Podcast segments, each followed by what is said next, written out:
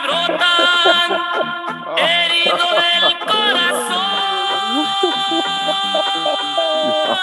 Él no la puede olvidar y su tristeza me mata porque ese indio yo soy. Ave María, deja espérate, va a buscar una cerveza ahí.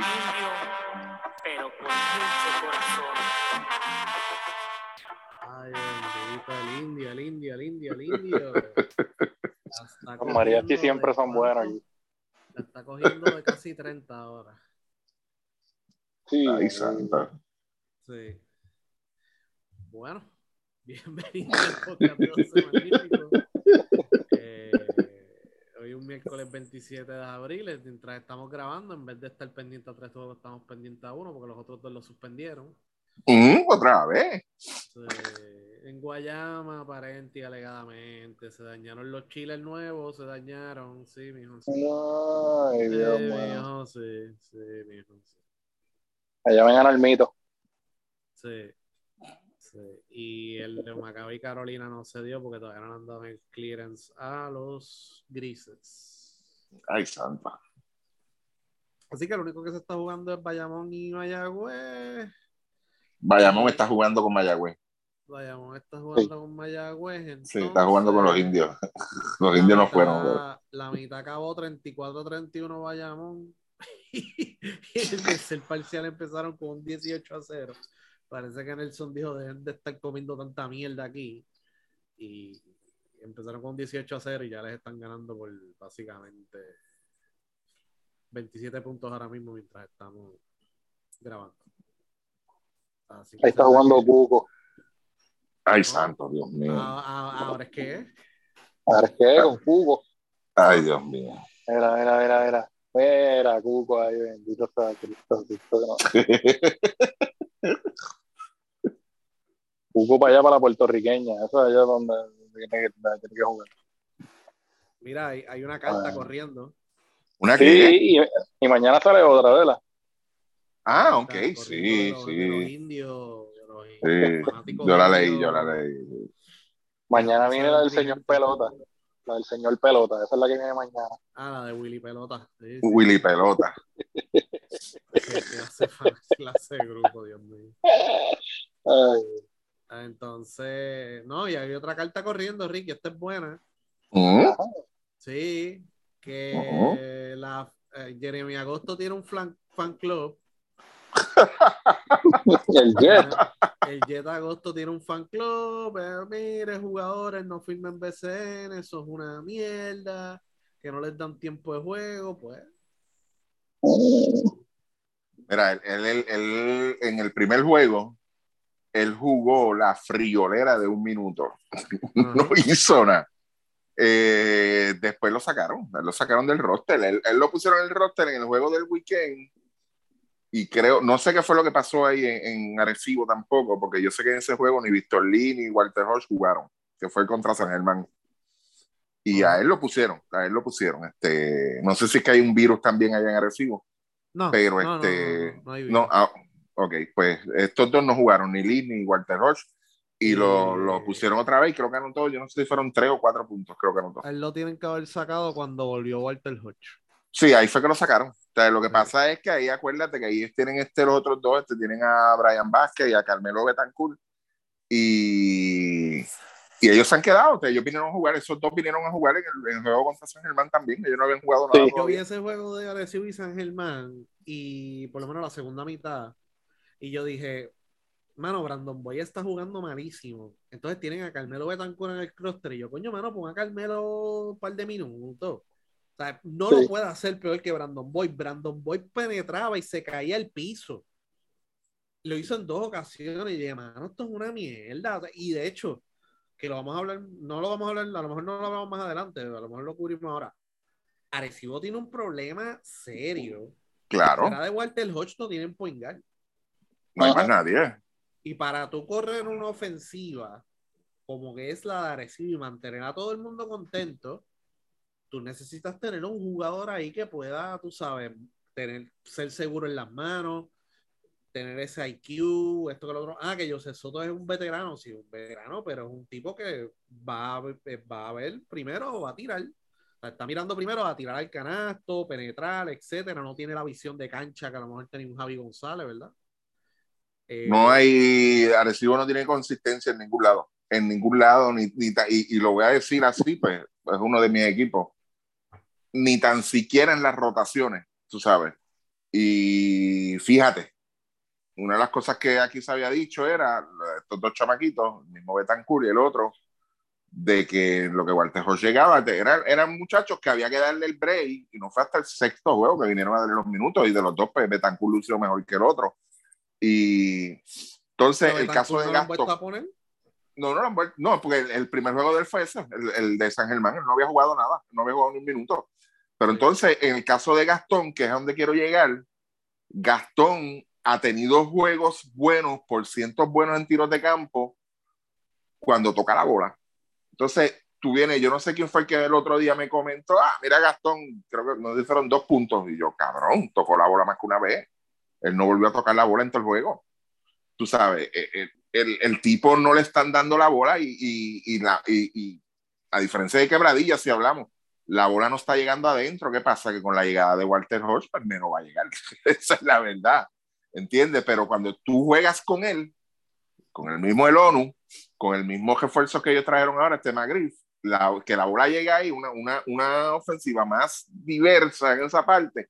Mira, sí, ellos pueden producir, pero no, están trancados. Ellos están trancados y, como lo que yo dije, lo de Huerta se adelantó.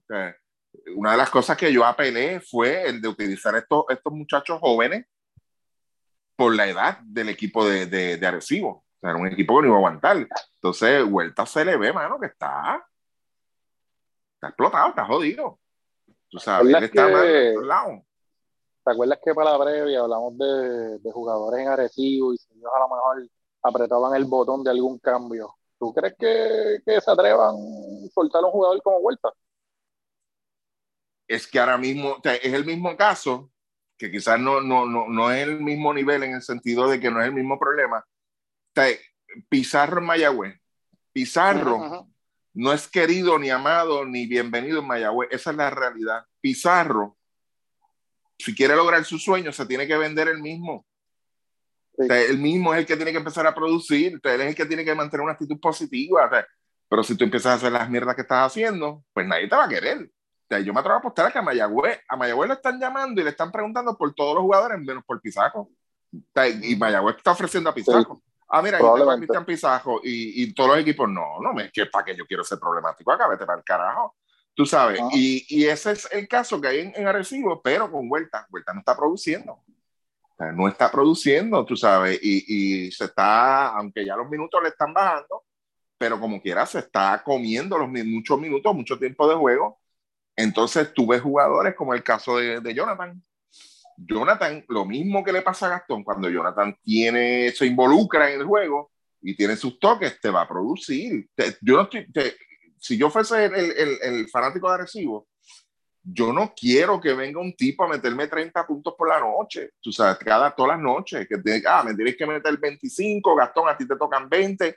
No, no, no, es que tú complementes lo que hacen tus regulares, lo que hacen tus jugadores bases, tú sabes, tu, tu núcleo.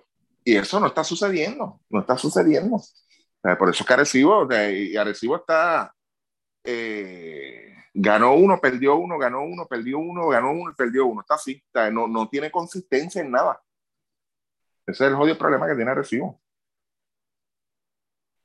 Y, y, la, y la jodienda es que tienen jugadores, hermano. Tú tienes jugadores para que necesito de ti 8 o 12 minutos por juego, necesito de ti 10 minutos, de ti necesito 6, los tienes, pero ni, en eso hay consistencia, mano. Y como tú dices, o sea, Vuelta es uno de ellos y es el más notable, pero realmente, fuera de el ONU, que es el que se está fajando ahí los, los, cuatro quarters completos, no hay ningún otro jugador que tú digas, mira, este tipo está aquí fajado el, el juego completo, porque Walter Hodge viene a apretar al final en la segunda mitad, o cuando ve que ya está apretado el juego, pero el único que está jugando intenso es el oro y va a terminar encojonado también con todo el mundo. Sí, no, y, Y el Ajá. punto de eso es que, que el otro refuerzo que tú estás esperando a John, si es que viene, si ve lo que hay, no va a venir. ¿Para qué yo voy para allá? Tú sabes. Ese es el problema. Tiene, tiene un grave problema, de verdad, pero eh, eh, como dije, tú sabes, consistencia, no hay consistencia. Por donde quiera que tú mires, no hay consistencia, mano, de verdad.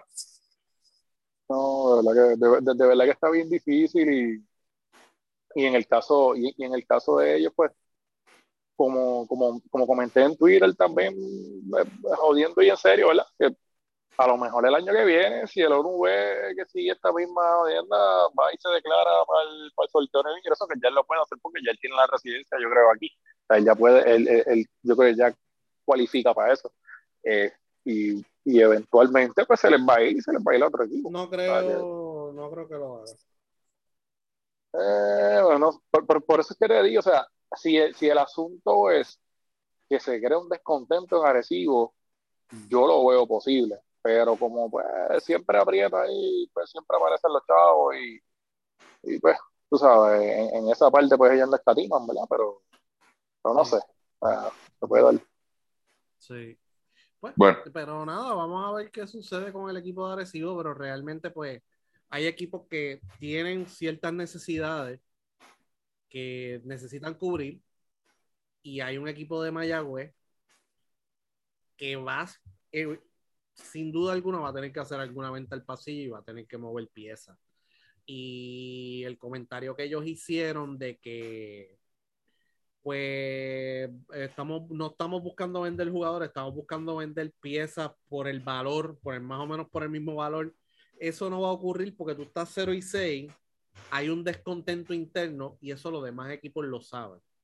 ¿Sabes? Tú puedes conseguir algo equitativo o cuando, cuando, por ejemplo, lo que pasó el año pasado con Ponce y Arecibo en el cambio de Yesrel por Víctor Lee no había rumores de cambio de Yesrel, aunque él había pedido cambio, pero eso se supo después que él pidió el cambio. O sea, cuando se da el cambio, Arecibo dijo es que él pidió cambiarlo, igual con Javi González.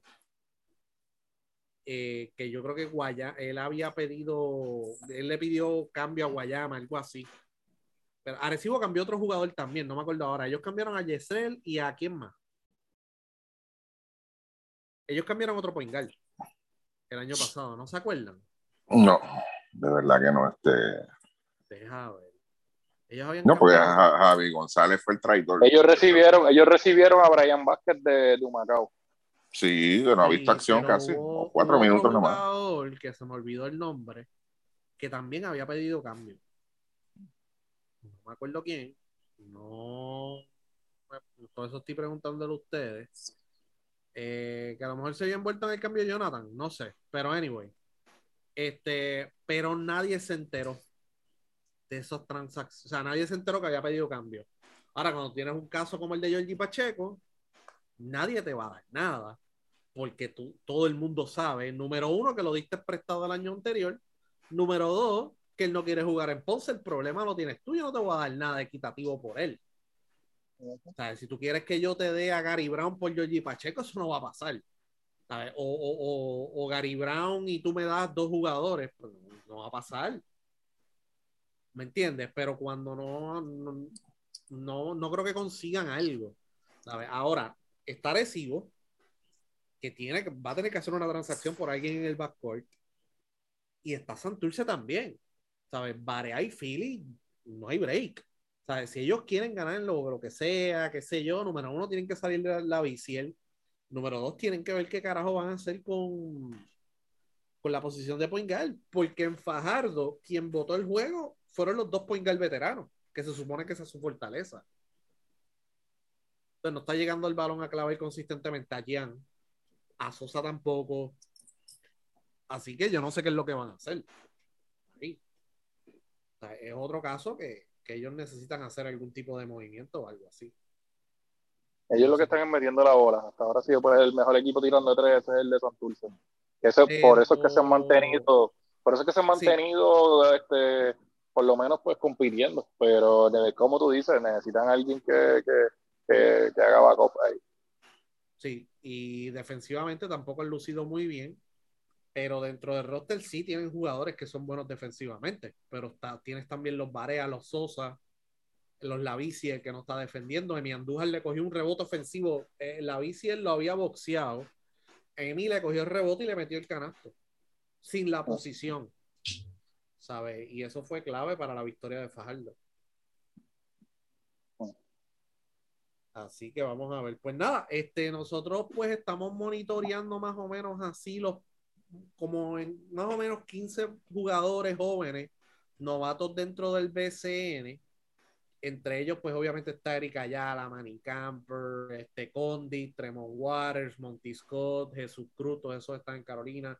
Adrián Ocasio de Mayagüez, Lorenzo Yenkin en Mayagüez, Luis López en Ponce, Alonso Ortiz, Julián Torres, porque está lesionado recientemente, que es de Carolina, mide 6, 10, 6, 11. Cristian Negrón, pues no ha vuelto a jugar con Ponce. Eh, Jordan Arroyo está en Guayama. Y entonces Will Martínez y Germán Miranda casi, sí, no sé si han visto cancha, pero si han visto ha sido bien poca. Este, de este listado de 15 que yo hice, ¿cuáles son los jugadores que ustedes, verdad, han visto, han podido ver o que están... obviamente está Waters, ¿verdad? Pero ¿qué otros jugadores ustedes están mirando de cerca? Yo creo que Mari Campbell es el otro jugador que ha sorprendido bastante. No pensé que a lo mejor fuera producir en ese nivel. Este, digo, obviamente no es de 20 puntos por juego, pero yo pensé que que lo iban a llevar poco a poco y le dieron la oportunidad y le da resultado al equipo de Fajardo con Manny Campbell. Yo creo que es un jugador que va a mejorar de aquí a, de aquí a cuando empiecen los playoffs. Sí, sí, ¿no? Y ha sido un jugador bien importante para los cariduros. Está viniendo del banco y está promediando 8.5 rebotes, o sea, ha hecho un buen trabajo y ha sacado la cara en juegos grandes, está anotando el triple también. Ha anotado siete triples en cinco juegos en este inicio de temporada. Así que eso ha sido algo bien positivo. Recuerden que ellos salieron de Gilberto Clavel. Y este jugador, aunque no está al nivel de Gilberto todavía, ¿verdad? Pero es un jugador atlético que se ha compenetrado bien con este equipo, que está haciendo el trabajo. Y los cariduros van a mejorar un poquito más porque viene Guillermo Díaz por ahí, que es un jugador que sí les hace falta porque este equipo ha jugado todas estas semanas sin tener un shooting guard natural. ¿Sabes? Sabemos que Abreu está teniendo un gran inicio de temporada dentro de todo, ¿verdad? Y Gandhi ha ayudado en par de partidos y los otros que están aportando en ofensiva son los dos refuerzos, Jefferson y el Clark, y los demás son los aleros y los delanteros que tienen, Emi Andújar, Leandro Allende, eh, Manny Camper, etcétera. Y Manny Camper ha hecho un gran trabajo, especialmente viniendo del banco. Este, Ricky, sí, ahora que. Ah, ah, No, y para, rapidito, en el mismo equipo de Fajardo ahí quería mencionar que, que Gandía, a pesar de, de, que empezó como que no le estaban dando mucho break y pues por lo menos ya pues en estos últimos partidos pues le han dado un poquito más de confianza, o que es otro jugador que ellos tienen que adicional que si no le, a lo, a lo mejor pues si, si, si, no ve los minutos o no le funciona mucho, pues tienen la, también tienen una ficha ahí para, para hacer algún cambio. que ellos tienen por lo menos en, esa área, pues también. Y yo creo que Gandía va, Gandía va a ir mejorando también con la, con, la temporada. Todavía, pues definitivamente, pues en, esta no está jugando en el nivel que, quizás a lo mejor sabemos que, puede jugar él, por el tema de que pues Abreu es el, el, regular, este, pero, pero es un jugador que es joven también, que, que estaba en la lista el año pasado, de Gandía estaba en la lista que hicimos el año pasado, ¿verdad? Y, pues esperamos que pues por lo menos pueda, resolver bastante, por lo menos en, el caso de Fajardo, que tiene un equipo consistente. Sí, él, él, y por lo menos de ese equipo de Fajardo, él y, Allende también, Leandro. Y, le, y son jugadores que se, les, está dando el break, pero de, la lista pues que, que, se hizo ahora, pues mira, este, el, el caso que de verdad, el jugador que pues, todavía como que estoy ahí este, me gustaría verlo, es a Condit, mano. independientemente de lo que le haya demostrado, los, el tipo de jugador que es, pero eh, no, no sé, mano, si está en el sitio correcto, de verdad. no sé, de verdad, y me preocupa eso. Me preocupa mucho porque este, es un jugador, hermano, que, que, que tiene, vamos a ponerlo de esta forma, tiene un mundo por delante, de verdad. Aunque suene muy, muy... Y, y hay muchos jugadores en esta lista que son de Carolina, ¿sabes? Sí, sí. Monty Scott, está Condit, está Waters, y entonces Sí. fuera de Waters y. Y, Y Condit. Y Condit, que está en el cuadro, Condit solamente está jugando los fines de semana y eso, porque está empezando, a veces no se ve consistentemente en esa rotación que esos jugadores sean parte. Y yo creo que eso es bien importante, ver de qué manera todavía no tienen identidad, no pudieron practicar mucho en la pretemporada con el roster completo, ya, visto lo- ya han visto lo que ha pasado. Eh, el récord. Lo que hay que ver Sí. es el récord. Sí, es Y eso es, eso es, te digo el caso de él porque no sé, los otros nombres, lo que tú mismo mencionaste, Waters, este, Monty Scott, el mismo Jesús Cruz, que, que Chaman lo fue a ver, y, y, pues, son jugadores que yo sé que a la larga, en este tipo de baloncesto BCN, van, van, a, van a brillar, o sea, van a tener su momento, independientemente sea donde sea el break. Pero con Condi, mano, me da esa espina, esa mala espina de que no se vaya a frustrar, ¿entiendes? Por eso es que, me- Sí. me- me- que, que- que, hay que seguirlo de cerca y ver, por eso digo, el sitio correcto, que esto es una liga para ganar, como siempre han dicho, o sea, que, que eso es primera experiencia a nivel profesional y que eso no lo vaya a bajonear a él, mano. O sea, espérate, pero ven acá. O sea, si yo comparo el BCN con, con lo de, lo, con, con, vamos a poner con la, con la G-League o con cualquier liga en Europa, o sea, y, y yo aquí no puedo dar el grado, tú sabes. Hay, hay que tener mucho cuidado con eso, mano, ¿entiendes? Y, y, no, y no es un asunto de que él no pueda, es quizás la presión que tú le estás metiendo, porque una de las cosas que hay que, que destacar, prácticamente él se bajó de un avión, toma el uniforme, mira, vete, dale, juega, tú sabes, y, y tú puedes tener una expectativa bien alta con el jugador, porque el jugador es bueno, no es que estamos diciendo aquí que hay que tirarlo al mondongo, porque no, pero hay que tener mucho cuidado con la, la confianza de ese jugador, tú sabes, y, y yo esperaba, no estoy diciendo que Carolina está jugando mal tampoco, porque Carolina ha tenido buenos juegos, tú sabes, ha perdido un par de juegos, pero han sido juegos buenos y juegos pues que se deciden en la raya. Tienen, tienen tres derrotas en tiempo extra. Exacto, tú sabes, y, y, en esa misma línea, pero hay que, tener, hay que seguirlo de cerca con él, con él hay que tener mucho cuidado, este, por lo menos de esta lista, porque de lo, pues, cuando, como ustedes bien dicen, de toda esa lista, pues el único que yo veo que le hayan soltado, como, como que le hayan dado luz verde o tú eres parte de este equipo, eres parte de la rotación, es a Manny Camper, tú sabes, fuera de eso, Sí. volviendo a chequear, pues no, aparte de los de, de Carolina que mencionó este. Waters, lo que pasa es que Tremont Waters pues ya fue un jugador de NBA que estuvo esta temporada. Sí, o sea, exacto. que Es la es- cosa, Es otro tipo de prospecto, ¿verdad? es la cosa. Pero es Mira, el único, ahí- tú sabes. De ahí, el, ayer, ayer fue que Eric Ayala vino a, ayer no, antier, a tener un, un partido que, que, que por lo menos que tuvo bueno, porque pues, había lucido un poquito mal en esos primeros juegos. Y es otro, y yo entiendo que otro jugador que San Germán, ese es el, ese es la, eh, para mí esa es la ficha clave de ellos, es Eric Ayala. Ahí, ahí yo creo que ese, ese es el jugador que ese es el jugador que los puede tener a ellos en, como quien dice, como diría, allá, Pero en, la- que- en la gloria, pero el, pre- que- el precipicio, eh, Sí, pero, pero lo que pasa es, es que todo, de verdad. Antes del sorteo yo dije que ese tercer pick de San Germán, ese jugador tenía que ser la cara de la franquicia. Entonces cogen a Erika Ayala y tú le vas a poner a Jade Fernández por encima, mano. Entonces después nos Sí, quejamos de los exacto. refuerzos, de que los tipos no quieren venir a jugar aquí. Pues claro, ¿sabes? ¿Por qué carajo en esa mierda de equipo Erika Ayala no está jugando? Sí. O sea, ¿por qué no está empezando? ¿Por qué no es la cara del equipo? ¿Por qué no es la cara de la ofensiva? ¿Sabes? Ah, pero es que, es que viene del banco y no la está metiendo. Pues claro, pues si él lleva tres años en Maryland empezando todos los fucking juegos, entonces tú lo vas a traer aquí a que venga del banco. ¿A qué, a qué tú juegas? Tú no vas a quedar que campeón, se la- caballo.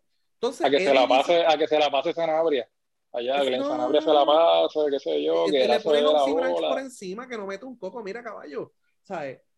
Edicaciano está diciendo, él lo dijo en una entrevista, no, lo que pasa es que nosotros tenemos que hacer lo mismo que hacía el Mando Costa hace 30 años. ¿Qué carajo hizo el Mando Costa hace 30 años? Si es que él era apoderado, porque el Mando Costa fue el final también, de los 90.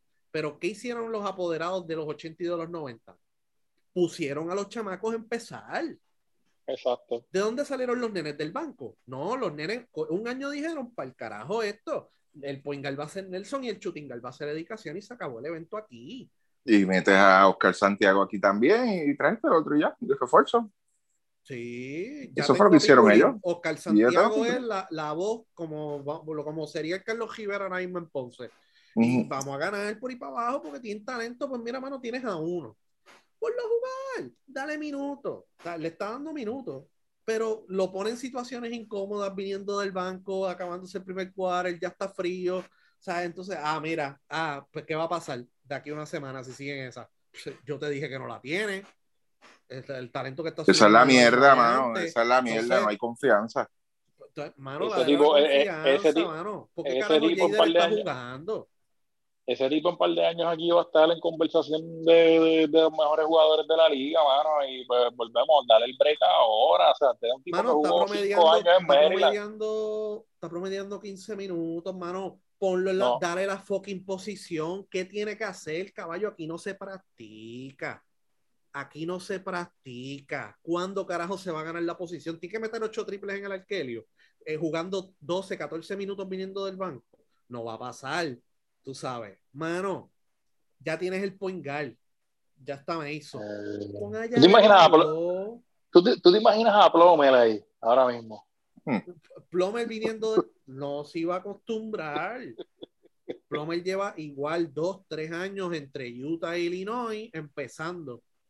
Y obviamente esta temporada en Illinois, Plomer vino del banco y la empezó a meter y después le dieron la posición en el cuadro.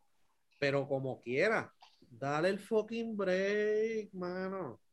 O sea, siempre la misma mierda, ¿no? Que si Money, que si este. Ahora Eddie quiere hacer un cambio por Alex Franklin. Entonces después nos quejamos que aquí no le damos break a los chamacos. ¿Es culpa del apoderado o es culpa de los coaches de aquí? Que teniendo jugadores, prospectos buenos, de calidad, prefieren poner tipos que ya están, tienen dos rodillas a explotar, no meten una. Y no, mano, no, no, no, ¿sabes? Tienes que ponerlo a jugar. Tiene que jugar. Erika ya la tiene que jugar. Ese pick es la cara de la franquicia de cara al futuro. Este es el jugador que tengo. Ah, lo pusiste 25, 30 minutos por juego y no la mete. Esa es otra conversación. Pero mira la mierda que está jugando Moni Rodríguez y lo sigue, sigue en el cuadro y sigue con los minutos. No defiende a nadie, sigue jugando. Entonces un jugador de esos se te encojona, un Eric Ayala se encojona, un Georgie Pacheco se encojona. Ah, que es problemático, mano. O sea, pues si él está viendo que le estás poniendo a Jader por encima, que Moni Rodríguez está por encima, que Onsi Branch está por encima, que ese cabrón no mete una, ya ni defiende. Caballo, ¿sabes? ¿Cómo vamos a progresar? ¿Cómo vamos a hacer las cosas bien? ¿Sabes? San Germán, ¿a qué está jugando San Germán? ¿A qué, caballo? Holly Jefferson. Holly Jefferson tira la. Cuando ustedes ven los refuerzos en Puerto Rico, en los primeros 10 minutos que usted ve ese jugador en cancha, usted sabe por qué no está en la NBA. Holly, Holly Jefferson no puede jugar a media cancha. No puede. Todo él es fast break, rebotes ofensivos, usando su habilidad atlética para coger un rebote ofensivo y dorquírsela por encima a alguien, drivear por la izquierda, él no tiene más nada y fast break. Él las tira todas como si él fuera LeBron James y Eddie no le dice nada. O sea, entonces, o sea, ¿me entiendes? Entonces tú ves todos estos prospectos, dices, hermano, que juega, por ejemplo, San Germán, ¿a qué está jugando Carolina? ¿A qué está jugando estos equipos? Si- ¿Sabes? Si a veces ni le dan brega a los tipos. O sea, Jordan Cintrón, ¿a qué está jugando Mayagüez esta temporada que Jordan Cintrón no tiene minutos? ¿A qué está jugando los indios? Ya tienes Sí. 0 y 7, ¿qué tú estás jugando? Dale fucking break. Mira lo que pasó el año pasado y es el mismo dirigente de Mayagüez que era el que estaba en San Germán, Sí. que no le daba brega a Philly Wheeler y lo hablamos aquí y se quejaron jugadores con el comentario mío en Twitter, no, que es que él tiene que aprender, mira, vete para el carajo a aprender, le estás hablando de un equipo que está último, en el esta fucking sótano. liga no se practica, o sea, gente, en esta liga no se practica. No se practica. lo dijo Viñales, no lo decimos nosotros. Ah, si ustedes quieren que alguien lo confirme, hable con Kyle Viñales. Kyle Viñales tiene un canal de YouTube que le está diciendo aquí no se practica. Hacen un shoot around y vámonos. Aquí no hay video, aquí no hay scouting. Bueno, imagínate si no hay scouting, que Quebradillas tiene 6-1 con 6 jugadores, Guaynabo por poco queda campeón con 6 jugadores. ¿Sabes? Mano, Vamos a darle el break. Tipos con talento. No estamos hablando del Jet Agosto. Estamos hablando de prospectos con talento que podrían ayudarnos al equipo nacional. ¿Sabes? Son jugadores que sí hay que ponerlo en cancha. Mira, mano, si yo tengo un roster de 12, 15 jugadores y yo tengo estos jugadores prospectos con proyección, la, como aquí no se practica, la única manera que yo sé si esos tipos son buenos, si pueden producir y si me pueden ayudar es si los pongo en cancha. Es la única manera. Sea, yo me acuerdo cuando, por ejemplo, en Ponce, hace 15 años, Manuel Narváez lo tenían en el roster. No lo ponían. No lo ponían y él había jugado bien en Moro y qué sé yo. Hermano, pongan a ese chamaco a de 6-10 que coja cuatro rebotes en los últimos dos minutos del segundo parcial. Eso no te va, no va a joder el equipo. No va a joder la química, no va, no, no, no te resta, te suma. El tipo la tiene. No lo ponían a jugar. O entonces, ¿cómo tú sabes si ese chamaco es bueno o no? ¿Cómo tú sabes que un prospecto es bueno o no? Dale cancha, dale la confianza, hazle jugada pues no. Rápido viene esto, ah, no la tiene. No había más nada, no pude conseguir más nada, lo puse a jugar, no la tiene. Pues mira, mano, no podemos progresar. No podemos progresar, sabes. Entonces, después nos quejamos de que, ah, que, que el relevo, que David Huerta está jugando a los 42 años, pues claro. Claro que va a jugar hasta los 42. Mojica firmó por tres años ahora. Te diga, está cabrón, la verdad. ¿Me entiendes? O sea, Mojica mismo por tres años. Víctor Liz va a jugar hasta los cuarenta y pico. ¿Por qué? Porque a los que vienen para acá no les dan el break. No les dan el break, tú sabes. Y, y puede haber un balance entre darle minutos a estos muchachos y ganar. Lo hay. Claro. Lo hay. Lo que pasa es que aquí no se atreven a hacer nada, absolutamente nada de eso. O sea, eh, ¿Cómo, ¿Cómo le puede restar a Mayagüez que Adrián Ocasio juegue 10 minutos por juego? Ah, pero tiene a Basabe que ya tiene 31. No ha puesto los números, pero sigue jugando. Eso es lo que me encojona en Mayagüez, hermano. Honestamente, y volví, te digo, el mismo dirigente, mano, o mira, está bien. Ah, pues que Basabe, esto, pero hermano, Basabe tú no le vas a sacar nada más de lo que, de, lo que él ha jugado ya. Y tú sabes lo que hacen los equipos, ¿verdad? Porque en casi todos los juegos de, los, de Mayagüez lo que está pasando es eso. Están dejando que la bola le llegue a Basabe como no sabe poner la bola en el piso, él no sabe pasar, de afuera no mete tampoco, pues, claro que se la van a, van a abrir los espacios para él y el resto de los jugadores los van a ir pinchados. Pues, pues, pues, claro que va a meter la bola, porque le volvemos, tienes que obligar a llevarle la bola porque es el que están dejando solo.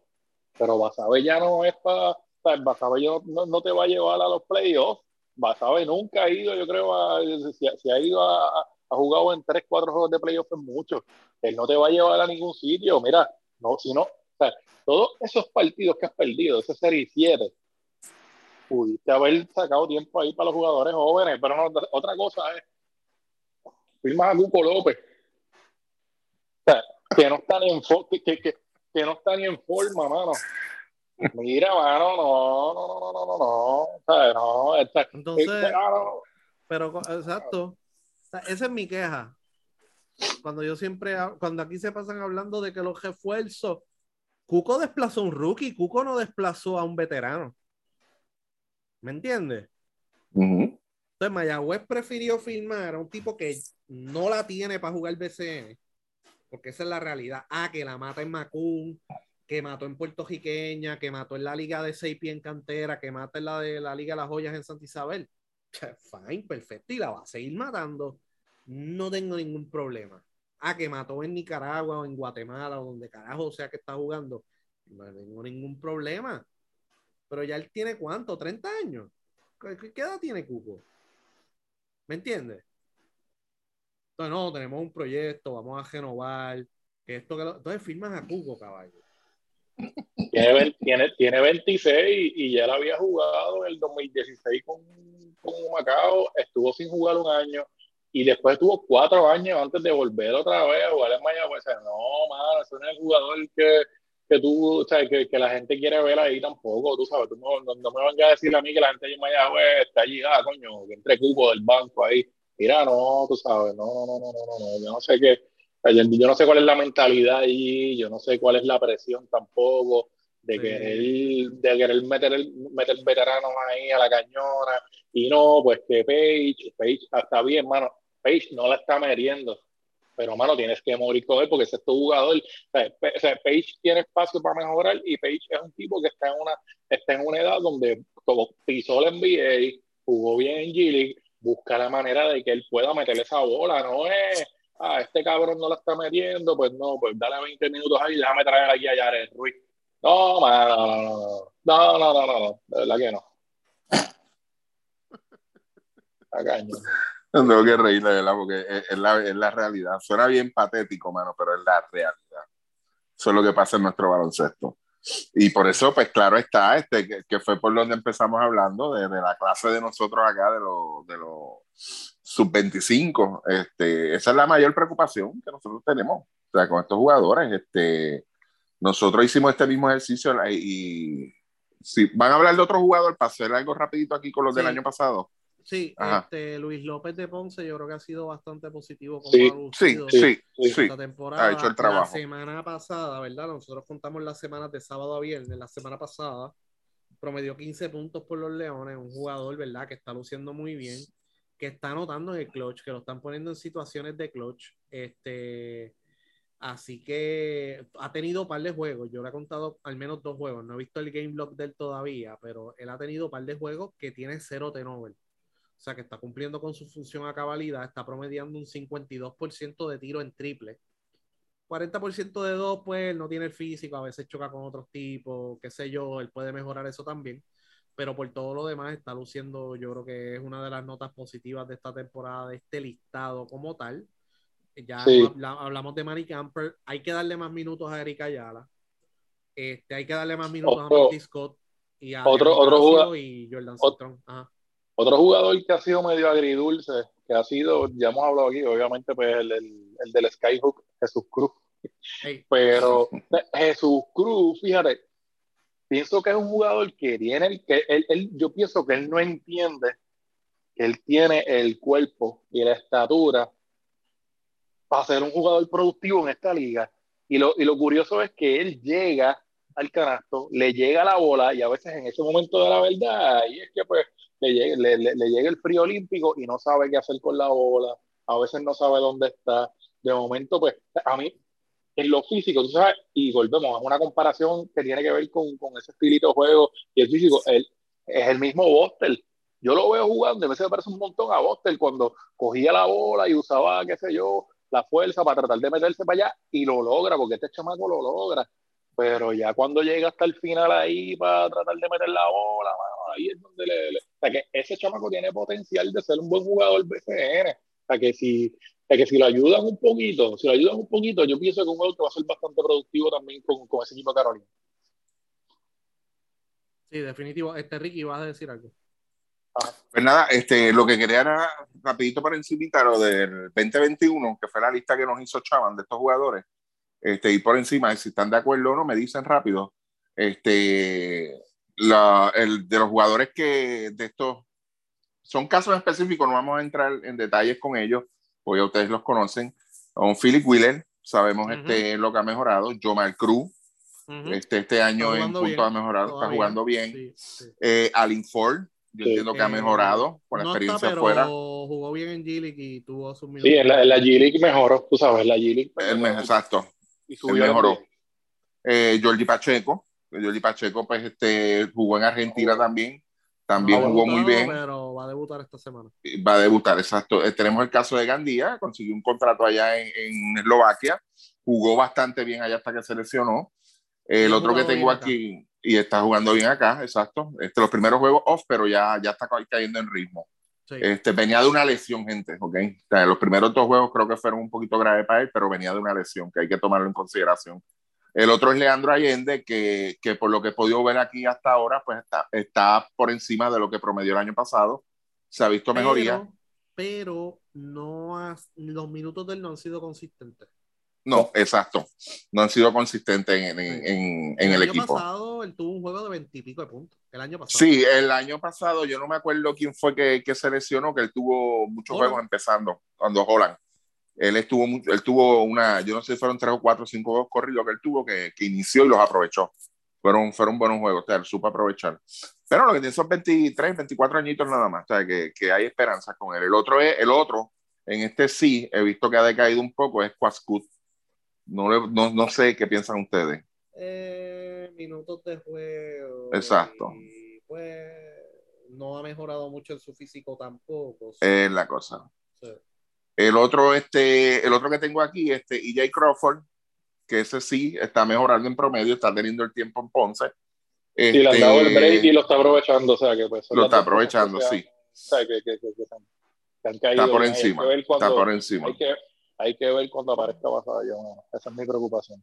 Eh, bueno, vamos a ver. Yo espero que no, de verdad. Este, el otro que sí se ha visto este afectado es este Félix Rivera, los promedios que tuvo Macao con los que está teniendo en quebradilla. Este caso en específico yo lo mencioné en la previa, era una preocupación que tenía por los refuerzos que estaba trayendo el equipo de, de quebradilla. Y aparentemente, pues en ese plan de, de utilizarlo a él, pues no está viendo tantos minutos de juego y pues no, no está poniendo esos mismos números, por lo menos en cuanto a promedio, pero es porque no tiene los minutos, no los está cogiendo, pues por otras razones que las hemos discutido aquí ya bastantes veces. El otro es este Jordan Murphy, que también ha mejorado, estuvo fuera también este, en la G League. Y el otro que tenemos aquí este, de la lista, este, Hanis Chitman, Chitham, perdóname, este, que está en otro equipo ahora y en otro hall totalmente diferente. Ese está fuera de Este, posición. no. Está fuera de posición, exacto. Eh, por lo menos de esa lista, o sea, lo, lo positivo es que la mayoría de ellos sí va, va por buen camino. Y, y, y cuando digo va por buen camino, estamos hablando de jugadores de menos de 25 años, ¿ok? Y esto, Sí. y esto, esto que estamos hablando es desde el año pasado que se mencionó hasta este año que está corriendo, lo que ellos hicieron desde noviembre para acá, está, está todo aquí. Los Y el otros, voy a main- mencionarle, Jermaine Bishop está en Macedonia. Está en Macedonia, sí, por eso, pero como no estaba acá todavía, pues no, Sí. Por eso fue que no, no, no, no lo mencioné, pero sí está aquí en la lista. Eh, les voy a mencionar tres nombres, entonces, porque ya eso, pues ya pasaron los 25. Este, y ustedes me dicen, Chris Brady, ¿hay esperanza o no con él? Sí. Sí, Sí. Marcus Barham. Eh, No. Pues ha tenido sus situaciones, ¿verdad? Con los minutos, pero las pocas veces que lo han puesto, ha anotado el balón. Pues, Y el otro, José Ortiz, que era de Carolina, que es de Carolina. No le han dado, no le han dado no, mucho no, break. break, ¿verdad? No. No, no le han dado No le break. han dado mucho break, no. Pues eso En era el más o caso menos de lo que Barham, quería. en el caso, en el caso de Barham está apretado, mano, y entonces es curioso porque yo pienso que también, volvemos a Mayagüez, quizás pudiste darle el break a, a, a Barham, que pues ya es un poco, tiene, que mete un poquito más la bola, y escogieron a Lorenzo Jenkins, y Lorenzo Jenkins lo dijo modesto, y sabes que él no metía la bola, y pues yo tenía esperanza de que a lo mejor, mira, coño, este chamaco es 6'7, porque Jenkins es 6'7, y dice, pues mira, pero no, o sea, él no hace más nada, o sea, no, este chamaco no coge rebote, es medio vago, que, o sea, que si por lo menos pues tú compensaras una cosa con la otra, pues se te perdona, ¿verdad? Pero, o sea, como que es el caso de Wheeler, el caso de Wheeler, Wheeler no está metiendo mucho el triple, ¿verdad? Creo que vino a meter tres triples en el último juego y eso, pero antes de eso no había metido triple, pero, pero Wheeler te bloquea tiros, eh, te hace robos de balón, en ese juego, hizo, en ese último juego ha hecho un montón de robos de balón, está metiendo tiros libres, pero este chamaco no, este chamaco Lorenzo Jenkins no ha hecho mucho, pero pero Barham, Barham es un jugador para que le dieran más el break, pero no le han dado mucho tampoco, tú sabes, ¿no? No, Barham, en cuestión de minutos, la diferencia no ha sido mucho. Ok, eh, en esa, pa- para, para ir terminando con esto, eh, en esa lista que yo les dije, que, sincera, y sean honestos con esto, para, para, para llegar al punto donde quiero llegar, fueron 15 jugadores que, que Chaman el año pasado, pues estos 15 jugadores de menos de 25 años quiero. Ahí, antes de hacer esa lista, Chaman, y, y, y esto me refiero porque una cosa es lo- los nombres, Eh, eh, tú veías ahí un super candidato que tú digas, este tipo va a ser el próximo, qué sé yo, este John Holland, José Juan Barea, whatever. O sea, eh, este es el que es, de verdad. ¿Tú veías un nombre así antes de que tirara una jodida bola en el BCN? En la lista de este No. año del pasado. La del La año del pasado. No. La del pasado ya, había, ya habían jugadores que estuvieron en la selección, pero que fueran a ese nivel de, de como un Holland y eso, realmente no. Yo creo que desde No. esa lista el más. Ajá, ajá. Diga. Ok, entonces, que no veamos nadie, pero aún así, lo que, lo que quiero llegar es que estos jugadores, con la oportunidad de juego, te- sinceramente, te- yo, yo no veo a ninguno que tú digas, ah, este hay que sacarlo, hay que descartarlo ya, de verdad. Porque a los que se le dieron la oportunidad la supieron aprovechar y de verdad han hecho el trabajo y, y- y lo que se ve es mucho espacio para improvement, para mejorar más todavía. ¿Ok? Y, Sí, y a ese, sí. y, ahí, y ahí vamos al punto de, de lo que hemos estado hablando en los últimos minutos aquí, de, de las oportunidades que hay que darle a estos jugadores jóvenes, de verdad. Y curioso, curioso, porque si tú te fijas, eh, jugador de ahí que haya salido productivo para el equipo nacional, Jordan Murphy, Ujú. Eh, Chris Brady ya había estado en el equipo nacional saliendo del banco, eh, labor bastante aceptable realmente para lo que se esperaba de él. Pero, o sea, Pacheco, que le dieron un- en, en un momento pues, un- una participación, pero de que de este mismo año, que, del, que acabara el BCN y tuviera oportunidad con el equipo nacional, entiendo que por lo menos fue Jordan Murphy el único que, que, que tuvo ese, que, que- entró como nuevo, porque ya Gandía había estado, este Pacheco sí había tenido sus minutitos y sus cosas, pero de que haya entrado, el único fue este Jordan Murphy. Jordan Murphy, exacto. Ok. Sí. Eh, Luismo. Sí, no, estoy, estoy de acuerdo. O sea, no, no había un jugador así, pues, posiblemente, ¿verdad?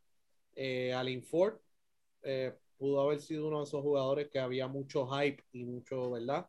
Y jugó bien en la segunda mitad de la temporada. Sí, Pero así realmente jugadores en esta lista sí que puedan ayudar ahora mismo, desde ahora, el equipo nacional. Fuera Waters, hay que ponerlo en otra distinción porque Waters, pues un jugador, ¿verdad? Que estuvo en la NBA. Eh, Condit ya aportó en grande al equipo nacional en el repechaje. Me gustaría ver, nosotros antes de empezar la temporada habíamos hablado de Eric Ayala, pero pues no ha caído en ritmo todavía. Eh, Manny Camper es el jugador que a mí como que me, me levanta ese interés de verlo en el equipo nacional, con Ujú. alguna oportunidad de jugar en el equipo nacional, porque ya hemos visto como jugadores como por ejemplo Emi Andújar han ayudado en el pasado y él está anotando el triple, em, ha, sido bien consistente en el triple, es un poquito más atlético y puede jugar varias posiciones y puede defender varias posiciones. Así que ese jugador de esa lista es que me intriga. Pero un jugador así que vaya a dominar el equipo nacional, eh, perdón, este, el BCN, Waters es el único que está jugando bien, o sea, que tiene los minutos, que es una figura principal dentro del equipo, etcétera, etcétera. sí. Sí, por eso, usted- por eso lo, lo, lo, lo- son, esos son nombres que mencionó Luismo, son los que, lo que, lo que vemos hasta ahora. Pero Ahora, entonces, ahora. lo que quiero ver es el año que viene, ver esta lista, ver qué pasa Sí. después de este año aquí en el BCN.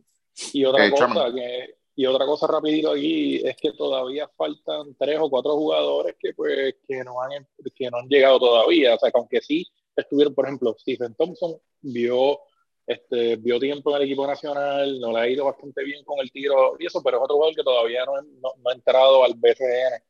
Eh, al escapo, que es la intriga de ver cómo juega este chamaco, 6-10 centro. También hay que ver cuando llegue, si es que viene con un Macao cuando venga, a ver si le van a dar la oportunidad y cómo, y cómo va a jugar. Otro que está por ahí que ya vio, digo, el, el tiempo que vio fue limitado, pero me gustaría verlo en el BCN, es Arnaldo Toro. Y Arnaldo Toro es un tipo que, que va a ayudar, si, si él decide jugar con Fajardo, Fajardo Mm. va a estar cómodo en esa pintura con los rebotes, con ese chamaco. O sea, Sí. eh, a- a- me gustaría ver, por, por eso, porque lo, lo poquito que pudimos verlo en el equipo nacional, él hizo sí el trabajo de coger los rebotes, pero no le dieron como que tanta confianza que se mencionó aquí en el podcast por, por el mismo Ricky.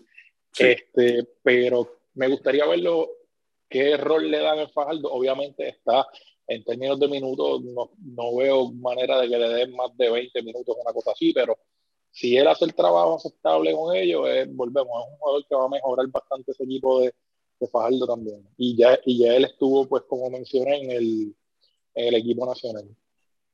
Este, sí, sí, vamos a ver. Este, vamos a pasar, ¿verdad? A analizar, ¿verdad? Los equipos que están arriba en el BCN, eh, los más destacados, ¿verdad? Eh, Ricky, los Piratas. ¿Qué me puedes Los decir? Han seguido ganando. Los piratas, mira, los piratas siguen ganando. Este 6-1, lo único que perdieron fue un juego, que lo perdieron yo creo que desde, desde el saque, que fue contra Sí, Guaynabo. Guaynabo, sí. Este, fuera de eso, yo creo que, que Ayuso lo que hay que reconocer que ha hecho un excelente trabajo moviendo las piezas, llegando, o sea, está como el, el, Moneyball, tú sabes. No tengo un jugador que me, que me anote 20 puntos, pero tengo dos que me anotan 10. O sea, en esa misma línea, para hacer una comparación más o menos, este, el tiempo de cancha, la confianza que le ha dado Philip Wheeler, estamos viendo otro Philip Wheeler. Yo sé que la gente pues está este, el hype que ha creado Wheeler en el caso de, de, de, pues, la ofensiva de él, pero hay otras cositas que, que hay que, que, destacar también y es la cantidad de faltas que está cogiendo Philip Wheeler. O sea, en siete juegos ha cogido 37 faltas personales. ¿Ok? Que eso, eh, eso se, se, convierte en 50 intentos al tiro libre, anotando 35, que eso es un 70%. Que está bien. Puede mejorar, pero está bien. Son cosas que tú dices, coño. ¿Y dónde estaba este muchacho? Pues este muchacho estaba en San Germán el año pasado, para el que no lo sabía, de verdad. Pero este, perdido en el banco. Eh, hay que reconocer el trabajo ahí, aparte de, de Wheeler, el trabajo de, de, de, refuerzo. Thomas Robinson, que aunque en los últimos, este, los últimos juegos no ha tenido ese, ese impacto en la ofensiva, pero sí está haciendo su trabajo de, en, en, los asuntos de los rebotes, en la fuerza, debajo del canasto, y no han tenido que recurrir en la ofensiva por los juegos que está teniendo este, el, el mismo Wheeler. Tú sabes, Wilson está haciendo su trabajo también, el otro jugador, que este tengo que mencionar la parte también, puesto que era un signo de interrogación, ya que estaba fuera de la liga, estaba, le tenían un sello problemático, que es Carlos Emory. Carlos Emory está jugando a un nivel de verdad que hacía años que no lo veíamos, de verdad. Y cuidado si por encima de ese mismo nivel, para que tengan una idea, los últimos dos juegos, prácticamente promediando 36 minutos por juego, 49 puntos y 6 rebotes. Tú sabes, este, 13 rebotes promediando 6 por juego. Y 8 asistencias y 4 asistencias por juego. ¿Ok? Lo que te quiero decir con esto es que no se la está mordiendo, no está metiendo esta cantidad, es que también está pasando la, la bola, está cogiendo rebote y está haciendo el trabajo. ¿Cómo Ayuso lo hace? Ok, no sé. Hay que preguntarle a él, pero está haciendo un, un gran, gran trabajo. Aparte de eso, pues lo, la posición de armador, que todo el mundo sabe que no tienen armador, que fue lo que señaló Luis desde un principio. El equipo no tiene armador, necesita un armador refuerzo y esto y lo otro. Pues él lo que ha buscado es entonces combinar al mismo Chisholm con, con Cruz y entre los dos entonces le hacen ese trabajo de, de, de, de, llevar ese juego, aunque en los últimos juegos que he visto, pues no, eh, eh, es más bien los mismos refuerzos los que están como que, que, llevando el juego en el sentido de que no, no, no dan espacio. O sea, no dan espacio para quizás cometer tenover, votar ese juego. No, no, o sea, es como que vamos a controlar esto y, y, están teniendo éxito, un 6 y 1. O sea, yo sé que mucha gente dice, ah, pero aquí le han ganado, que sí, este y lo otro. Gente, un 6 y 1 aquí es lo mismo que un 6 y 1 en Rusia, donde sea, es un 6 y 1, para como están todos los equipos. Y cuando tú no tienes un armador, pues mejor todavía. O sea, y tampoco más, tienes a Will Martínez en cancha, también es importante. Eh, será lo otro que iba a mencionar, dos cositas más. Una era esa. Will Martínez empezó jugando los primeros tres juegos, después de eso aparentemente está lesionado, no ha jugado más. Va a jugar este, esta semana. Eh, se jodió entonces la racha. Entonces, eso sí, los minutos de Félix Rivera, que fue el que mencionamos ahorita este, de la lista del año pasado, pues ha, mejor, ha bajado en cuestión de los minutos, pero aún así pues sigue haciendo su trabajo preocupación que yo tenga ahora mismo con el equipo de, de, Quebradilla es cómo la llegada de Gary Brown va a encajar en este equipo, cuando en este equipo estamos viendo que la ofensiva prácticamente está dependiendo del juego adentro. Que la misma preocupación que teníamos de Quebradilla con 0 y 0 es la misma que yo tengo ahora, pero al revés, con él llegando. En aquel entonces no, él, él no estaba, pero cuando él llegue, esa química sí, va a seguir igual. Si Quebradillas hubiese estado, si Quebradillas ahora mismo tuviese 1 y 6, Gary Brown iba a venir con la mentalidad, pues tengo que cargar estos tipos. Uh -huh. Y si van a quedar fuera como quieran, o sea, a lo mejor ganan un par de jueguitos, el high, bacho, Gary Brown, qué sé yo, whatever. Ok. 6 y 1, él tiene que venir a adaptarse lo que hay, a sumar, no a restar, no a ponerse Exacto. la capa no a tirar como un loco, no a decir un check and bake, ah, yo soy caballo, ¿sabes? Eh, o sea, dicho eso, eh, no estoy todavía en el wagon pirata. Eso tiene que ver mucho con el calendario que han tenido, pero eso habla más de número uno de lo que ha hecho Larry en los tres equipos que ha estado haciendo más con menos. Lo otro es, aquí no hay, no hay scouting, o yo no sé qué carajo es lo que pasa, pero uno ve las debilidades del equipo de quebradilla y nadie ha podido, con excepción de Guaynabo, nadie ha podido descifrar ese equipo. Nadie, absolutamente nadie. O sea, le están jugando al estilo específicamente que ellos quieren. Cajera, ellos dominan los rebotes, carrera, papá. En los sets de media cancha, ellos, todos los jugadores bien desprendidos con el balón, atacan cuando saben que tienen el, pueden dominar en el uno contra uno, tiran abierto normalmente. ¿Sabes? Algo increíble. Y yo, coño, aquí no puede, o sea, el scouting aquí parece que es una mierda. Porque yo hice la comparación con el equipo de Guaynabo el año pasado, pero el equipo de Guaynabo el año pasado tenía manejo de balón. Esta gente está dominando sin manejo de balón. Exacto. ese, es el, ese es el, es lo más que, que, llama la atención es eso, tú sabes, es como que yo me imagino, entiendo, de que pues la dirección eh, eh, sí era una preocupación real, porque acuérdate que ellos saben más que nosotros, o sea, y ellos sí sabían, sabían el problema que tenían en la posición de armador que iban a tener quizás en, este, en estos primeros meses. Pero el, el tú quizás no hacer nada en esa línea, vamos a atender este, esta preocupación que yo tengo en esta misma línea, no, con lo que hay aquí yo voy a bregar, tú sabes. Eso es lo no cayeron en pánico. No cayeron en pánico. Eh, es la cosa, tú sabes. Lo importante aquí es que ellos están dominando los rebotes también. Por eso ellos están dominando el tempo de juego y ellos lo que están es capturando el rebote y esos jugadores atléticos en la jala, e, ese pase después del primer rebote ha sido extremadamente importante para tratar de conseguir canastos fáciles. Ellos están y algo, bien. mira, y, lo, y rapidito, chaman, rapidito. Los tres juegos que ha jugado este, para que tengan una idea, okay, no, no, es por joder, no, no es nada personal contra el jugador. Los tres juegos que ha jugado este Will Martínez, dos han ido a tiempo extra y uno lo perdieron. Los otros cuatro que no han jugado, pues quebradilla cómodo 4 y 0.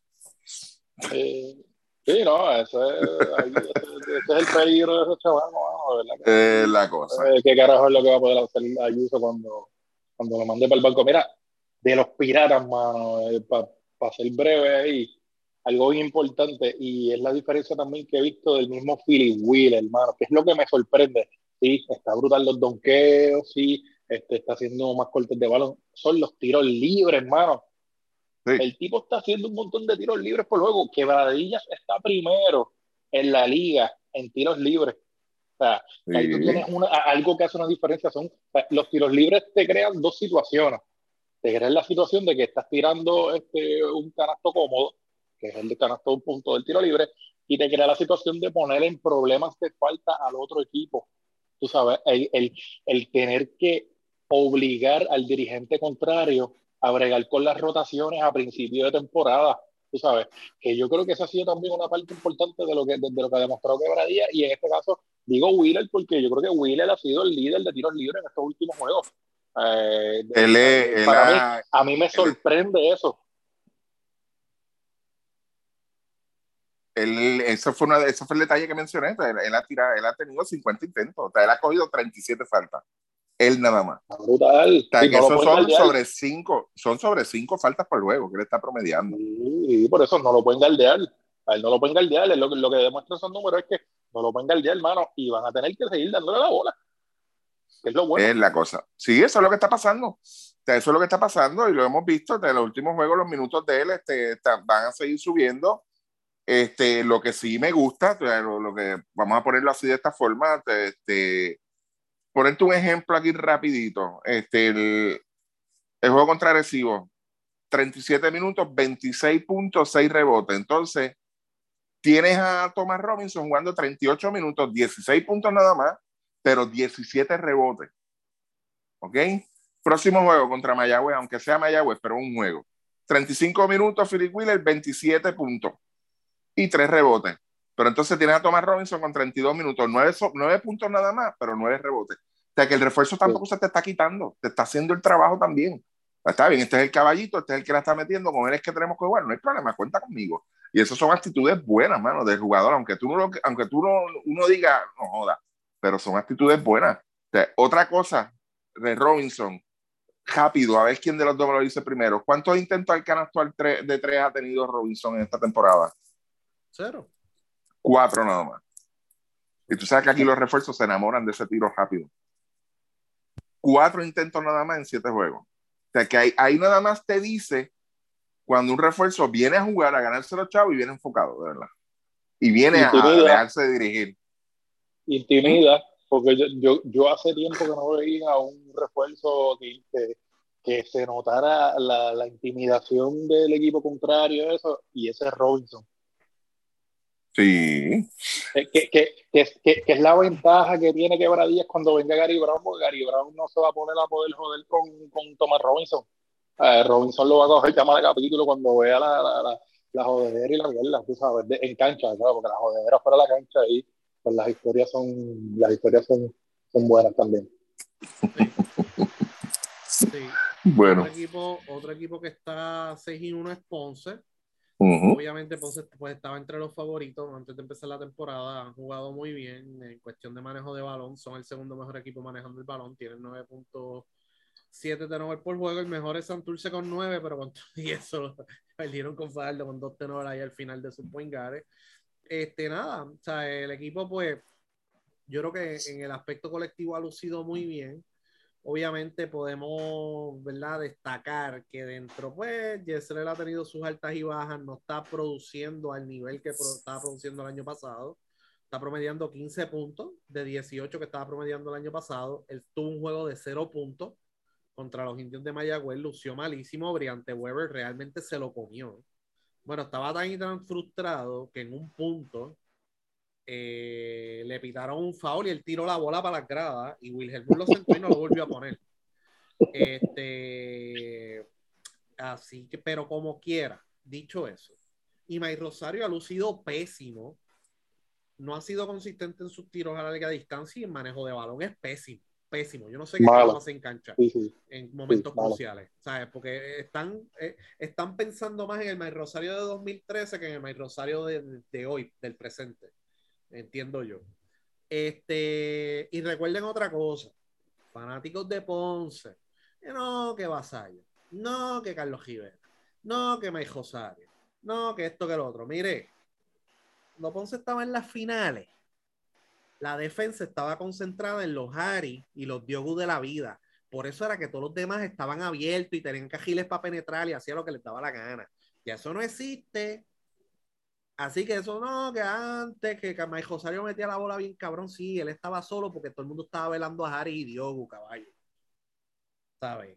Cuando él ha tenido buenos refuerzos al lado, cuando él ha tenido buenos refuerzos al lado, cuando él es la segunda o tercera opción ofensiva, pues ha sido muy buena. Pero cuando es la segunda o la primera opción ofensiva, no es lo suficientemente consistente. Ya y Carlos Rivera es su pick. Y Carlos Rivera no está en su pick. Dicho eso, ha hecho un buen trabajo, ¿verdad? Carlos. No, digo, no, no, pero digo yo en el, en el sentido de que cuando estaba Mike Harris y estaba Diogo, Carlos Rivera estaba en su pick también. O sea, es que, yo lo consideraba uno de los mejores jugadores. y pues tiraba solo. Vasallo tiraba solo. ¿Entiendes? Tú sabes. Pero, anyway, ya hablamos de Luis López dentro de la lista de los 15. Jomar Cruz volvió los otros días, eh, ha hecho un gran trabajo, está promediando 10 puntos por juego siendo un jugador que está sumando, viniendo del banco, no está restando y Jay Crawford está jugando bien. O en cuestión del colectivo están jugando bastante bien. Yo creo que una queja de los fanáticos ha sido los refuerzos. Eh, Jared Bradley no está anotando el triple, está, está tomando 28 tiros, ha tomado 28 tiros y ha anotado 6. Así que eso es algo que hay que hablarlo con él y decir, usted no es un tirador de tres, usted es un jugador que mide 6'4, 6'5, fuerte, no muchas personas lo pueden defender en el uno contra uno o en situaciones de fast break, así que concéntrese en conseguir canastos cerca del aro. Eh, ese es el que ellos van a ¿Ese es el que ellos van a sustituir por Tony Bishop? ¿O, eh, o Tony Bishop entra por Marvin? Esa es una muy buena pregunta. Hasta donde yo tengo entendido, Jared Brantley va a estar hasta que llegue Tony Bishop. Dicho eso, Marvin Jones no ha llenado las expectativas. Si es un jugador, a mí me gusta cómo juega Marvin, pero físicamente no puede defender los El Clark, los, los Davon Jefferson, etcétera. O sea, esos tipos más fuertes que él, el ONU. O sea, se le ha hecho difícil. Dicho eso, no solamente él puede tener sus momentos defensivamente en la pintura, también puede defender el perímetro. Ofensivamente, pues no, no ha tenido sus problemas y no ha podido ser parte de consistentemente de esa ofensiva. Así que, pues lo más probable vayan a dejar libre a Brantley y será la combinación de Bishop y Marvin Jones, ver cómo lucen más abajo con ese dúo, ver eh, cómo lucen si es que llega Linford y eventualmente van a tener que tomar una decisión con esos dos refuerzos, si se quedan con esos refuerzos y o buscan un centro de impacto, ¿verdad? Como en el pasado firmaron a J.J. Hickson o Kenneth Farid, ¿verdad? Que estuvieron por un corto periodo de tiempo, pero entiendo que Ponce, ¿verdad? Si quiere dar ese próximo paso y ser un equipo contendor, tiene que, pues, firmar un centro de impacto porque Sabemos que le están pagando mucho dinero a Yao López, pero él no es la respuesta. Él es una buena respuesta, una buena, un buen recurso para traerlo tres minutos y que dé cuatro faltas. Fuera de eso, él no produce más nada en cancha. Así que Ponce pues tiene, ha tenido, ¿verdad? Sus puntos altos y yo creo que los puntos positivos dentro de este equipo ha sido cómo han lucido los jugadores jóvenes, combinado, ¿verdad? Cómo se compenetran y siguen la dirección de Carlos Rivera y pues que no, o sea, este equipo no tiene como una figura ofensiva que pues que sea la primera figura ofensiva ni nada de eso, lo ha sido Yesrel, pero pues tuvo un juego de cero puntos y ganaron como quiera. Así que vamos a ver cómo, cómo este equipo se mueve más adelante, pero este, yo creo que han mejorado, ¿verdad? se han visto desprendidos en el lado ofensivo en cuestión de que todo el mundo se involucra, todo el mundo que está en cancha, etcétera. Hasta ahora no he notado nada de ningún problema de ego, algún jugador molesto o lo que sea. Este, y en el lado defensivo, pues han hecho el trabajo. Han hecho el trabajo en ocasiones, así que se han mantenido ahí, por eso es que tienen el 6 y 1. a mí me, me, ha gustado lo que he visto de a mí me ha gustado lo que he visto de Jay Crawford. Yo pensé que que por ejemplo, que, en que con, la, con la demostración en Guaynabo, pues a lo mejor pues me iba a repetir y eso, y creo que ha mantenido lo, lo, que él producía en el equipo de Guaynabo, lo ha mantenido en el equipo de Ponce, y yo pienso que eso es uno de los positivos más importantes ahí en ese equipo. No, Ponce, Ponce de verdad, yo creo que está interesante. Yo creo que la, se está viendo por la forma en que está manejando y están rotando los jugadores y la, el, el rol que se le está dando a cada uno y que lo está cumpliendo. Yo creo que la figura de, de, de Carlito Morales, pues está, se está viendo el, efecto, se está viendo el efecto en la parte técnica por la forma y, es lo más que me ha sorprendido y lo más que me, ha llamado la atención de ellos es eso, es en la, la, la rotación. yo, yo creo que la, la, forma en que el mismo Will está esté moviendo los jugadores ahora es mucho más, es más, más, de más confianza que los movimientos que él hacía el año pasado con lo que tenía. A este equipo le faltan jugadores todavía. y yo creo un equipo que, que, que aún como jugando para un 6 y 1, tiene un par de cositas, tú sabes, hay que definir un poquito mejor el rol de, de Mike Rosario, como dijo Luis Mo. no es el Mike Rosario de hace nueve años atrás, él está en, en Walking Dead Mode, hace lo mismo que ha durado la serie, ha durado él, ya él está en etapa de desintegración completa. Este, y definir mejor esos roles y ver quién definir mejores, mejor esos roles de quién, quién es el que me está produciendo y entonces a ese es el que yo voy a ir entonces ir premiándolo con más minutos porque te están respondiendo. en el caso de, de, de Crawford en la ofensiva. Y los jóvenes están produciendo el clutch. Por eso. Que, que, que, en el caso de, de Crawford, como mencionó Chamo, y en el caso de, de, de Yomar, en promedio, los puntos, ellos están por encima de lo que ellos promediaron el año pasado. En, en, en, roles prácticamente similares, aunque el de Crawford era de mucho más peso en, en Guaynabo que acá. Pero aún así se ha adaptado a este equipo y yo creo que es eso, es la forma en que tú vas moviendo tus jugadores sea, que independiente, ah, es que este no encaja o este juega mejor con aquel, o este, no, no, no, no, no, es, es el rol. Cuando un jugador te acepta el rol, el equipo luce bien, un 6-1 es bueno, es bueno, y, y, y lo, lo, mejor todavía para que el mismo se, se esponje es que yo tengo a Ponce llegando hasta la final contra Fajardo, ¿entiendes? Pero yo no esperaba un comienzo así, o sea, de 6-1 yo no lo esperaba. Y eso es bueno, porque yo, yo entendía que el equipo de Ponce iba a ir mejorando sobre la marcha hasta cerrar fuerte, a ir moviendo esa ficha hasta que llegara ya esa última semana de la temporada regular, llegara ahí entonces fuerte. Pero empezó, o sea, ya los ajustes ellos lo hicieron, como quien dice. O sea, ellos lo que te perdieron, ellos lo que perdieron fue un juego, fue en tiempo extra, y fue en San Germán, por un punto. O sea, que, que, que tampoco fue que los dominaron, tú sabes. Que es un equipo que luce sí. prácticamente sólido, de verdad, como dice Le Leito. A mí me gusta, a mí me gusta la entrada de Tony Bishop, mano. Yo creo que eso va a ser, eso va a ser muy importante uh -huh. En, el, en el equipo. A mí sí. la, preocupa, la, preocupación siempre va a ser Vasallo, ahí va a ser el, ahí va a ser la preocupación y, y, y, lo que él quiere, porque tú sabes cómo es esto, o sea, al final del día, él, él, él es un jugador que lleva tiempo, que es de los que más lleva tiempo en ese equipo con Carlos Rivera y y realmente pues es una situación complicada con él, se va a sentir en el camerino. Sí.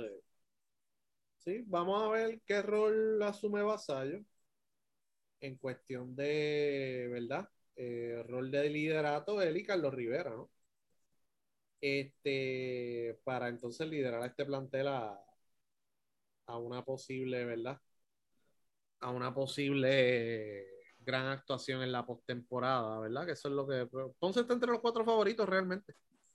Este, entonces vamos a pasar con los cariduros, este Ricky, que ese uh -huh. fue el otro equipo que todavía has dado para la final, que está entre los mejores cuatro ahora mismo, tienen marcado de 4 y 1.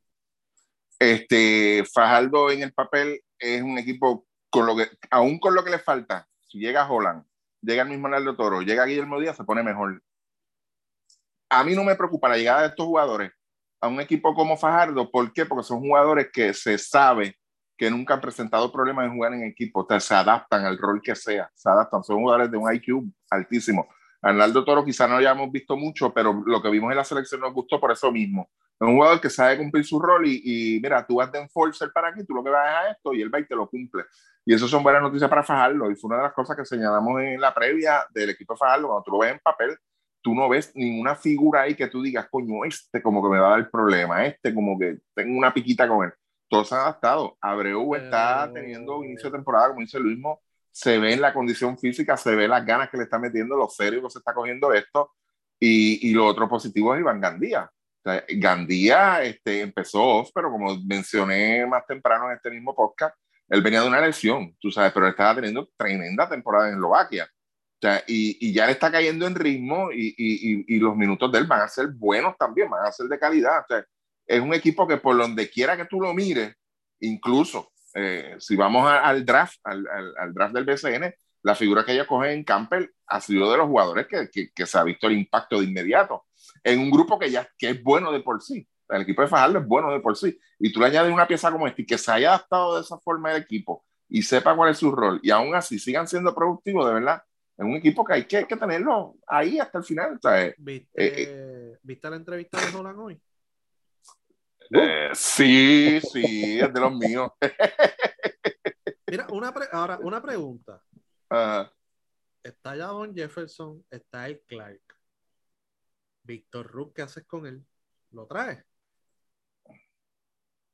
Pues ahí me voy a tener que tirar un. No, no, no puedes hacer muchas cosas, tú sabes, puedes hacer muchas cosas con, con Víctor Rú, porque Víctor Rú es reserva de ellos. Ahí tienen su nombre reservado. Y, y tú lo puedes liberar, pero ¿qué, ¿qué le hace falta a Fajardo ahora mismo? Yo creo que quizás es la preocupación de, de, de que se vaya, de que dure el Clark, este, Exacto. la friolera de juegos que hay. Eh, hay. Yo creo que ese es el detalle. Víctor Ruth ya sabemos también que es, él ya sabe qué esperar de la liga. En el caso de Clark, pues hay que ver si, porque estamos empezando. El asunto va a ser al final si él va a tener la gasolina para, para, para hacer lo que está haciendo ahora. Ahí, ahí entonces es la preocupación. Pero para que, que Fajardo, en este caso, te, lo que tú dices, Chama, eso, eso mismo. En el caso de Jefferson, Jefferson está jugando bien contra los equipos que tienen que jugar bien. O sea, es como que, mira, contra este equipo yo quizás pues, tenga dificultad en esto, ok, dame acá la capa, yo me la pongo hoy. Y cumple, o cumple, en el sentido de que te hace su juego. Yo creo que fue lo mismo, nosotros mismos aquí en la cuenta lo pusimos, o sea, las dos veces que jugado contra Santurce, ¿verdad? Este mismo, los ha destrozado. O sea, los ha destrozado, tú sabes, y es el juego que tú puedes esperar de él. Y, y, es, y es un equipo que al igual que, que lo que dije ahorita de Robinson en Quebradilla, es un equipo que está en las mismas. O sea, sus refuerzos saben que lo que tienen alrededor van a hacer su trabajo, por lo tanto, yo no tengo que quizás reventarme todas las noches. Pues yo lo que tengo que hacer es complementarme, porque el, equipo es bueno, y, y, es cuando tú tienes jugadores, yo no estoy diciendo que sean problemáticos, ni que, pero que son jugadores que quizás sean un poco emocionales, no tengan esa, no tengan esa inteligencia emocional, no sepan manejar esa inteligencia emocional. y, eh, Santurce, yo no entiendo Santurce. Santurce tuvo a Jefferson y a Thomas Robinson. Sí. son dos de los mejores refuerzos ahora mismo en la liga. En su roster. Y no lo firman para traer a la bici y a. Crisma. Y a Navidad, al señor Navidad. Y ahora traen a la de Aminu, que tampoco está produciendo. Tuviste, caballo, tuviste los dos mejores. Ah, no, pero es que no jugaron en NBA. Ah, pues sácalos para el carajo, a traer dos tipos. Ese es el problema. Pues mire, hermano, va a seguir jodido. O sea, hermano, no entiendo, de verdad que no entiendo. Eso es, ese es el problema. No te, no te vayas lejos, Modesti. O sea, el mismo Tony Bicho el motor bicho que ellos tenían el, este, el principio de temporada del año pasado y terminó en Guaynabo. Y llevó a Guaynabo una final, sí. Ah, no, o sea, el, trabajo allí con los refuerzos ha sido fatal, hermano, de verdad que sí. En ese tipo de Fajardo, mano. Sí, dale, dale, dale, chaval. Para, terminar el rapino con Fajardo, yo creo que el ingrediente final, el ingrediente final de ese equipo de, de, Fajardo es la fanaticada. Si la gerencia logra meter más gente allí y que la gente se meta en el juego como pasaba en un momento en Aguada, que obviamente sí, este es el equipo que está en Aguada. Si ellos logran eso en Fajardo, yo pienso que ese es el ingrediente final de ellos para ellos tener realmente la, la, la, oportunidad completa de, de, llegar hasta la última. Está, está el último juego de ellos que vi, este, está yendo la gente, la gente está llegando poco a poco está llegando. Aceptable, aceptable, poco a poco, pero están llegando, como tú dices. Pero yo pienso que todavía falta ese, sí. ese cantazo heavy que se sienta de verdad. Pero tú sabes lo que pasa también. Vamos a decir lo mismo que yo pienso, lo mismo. Sí, exacto, Ellos saben que van a, se van a ir para Guado otra vez. Ese es el miedo, ese, ese, es lo aguantado que tiene la fanaticada.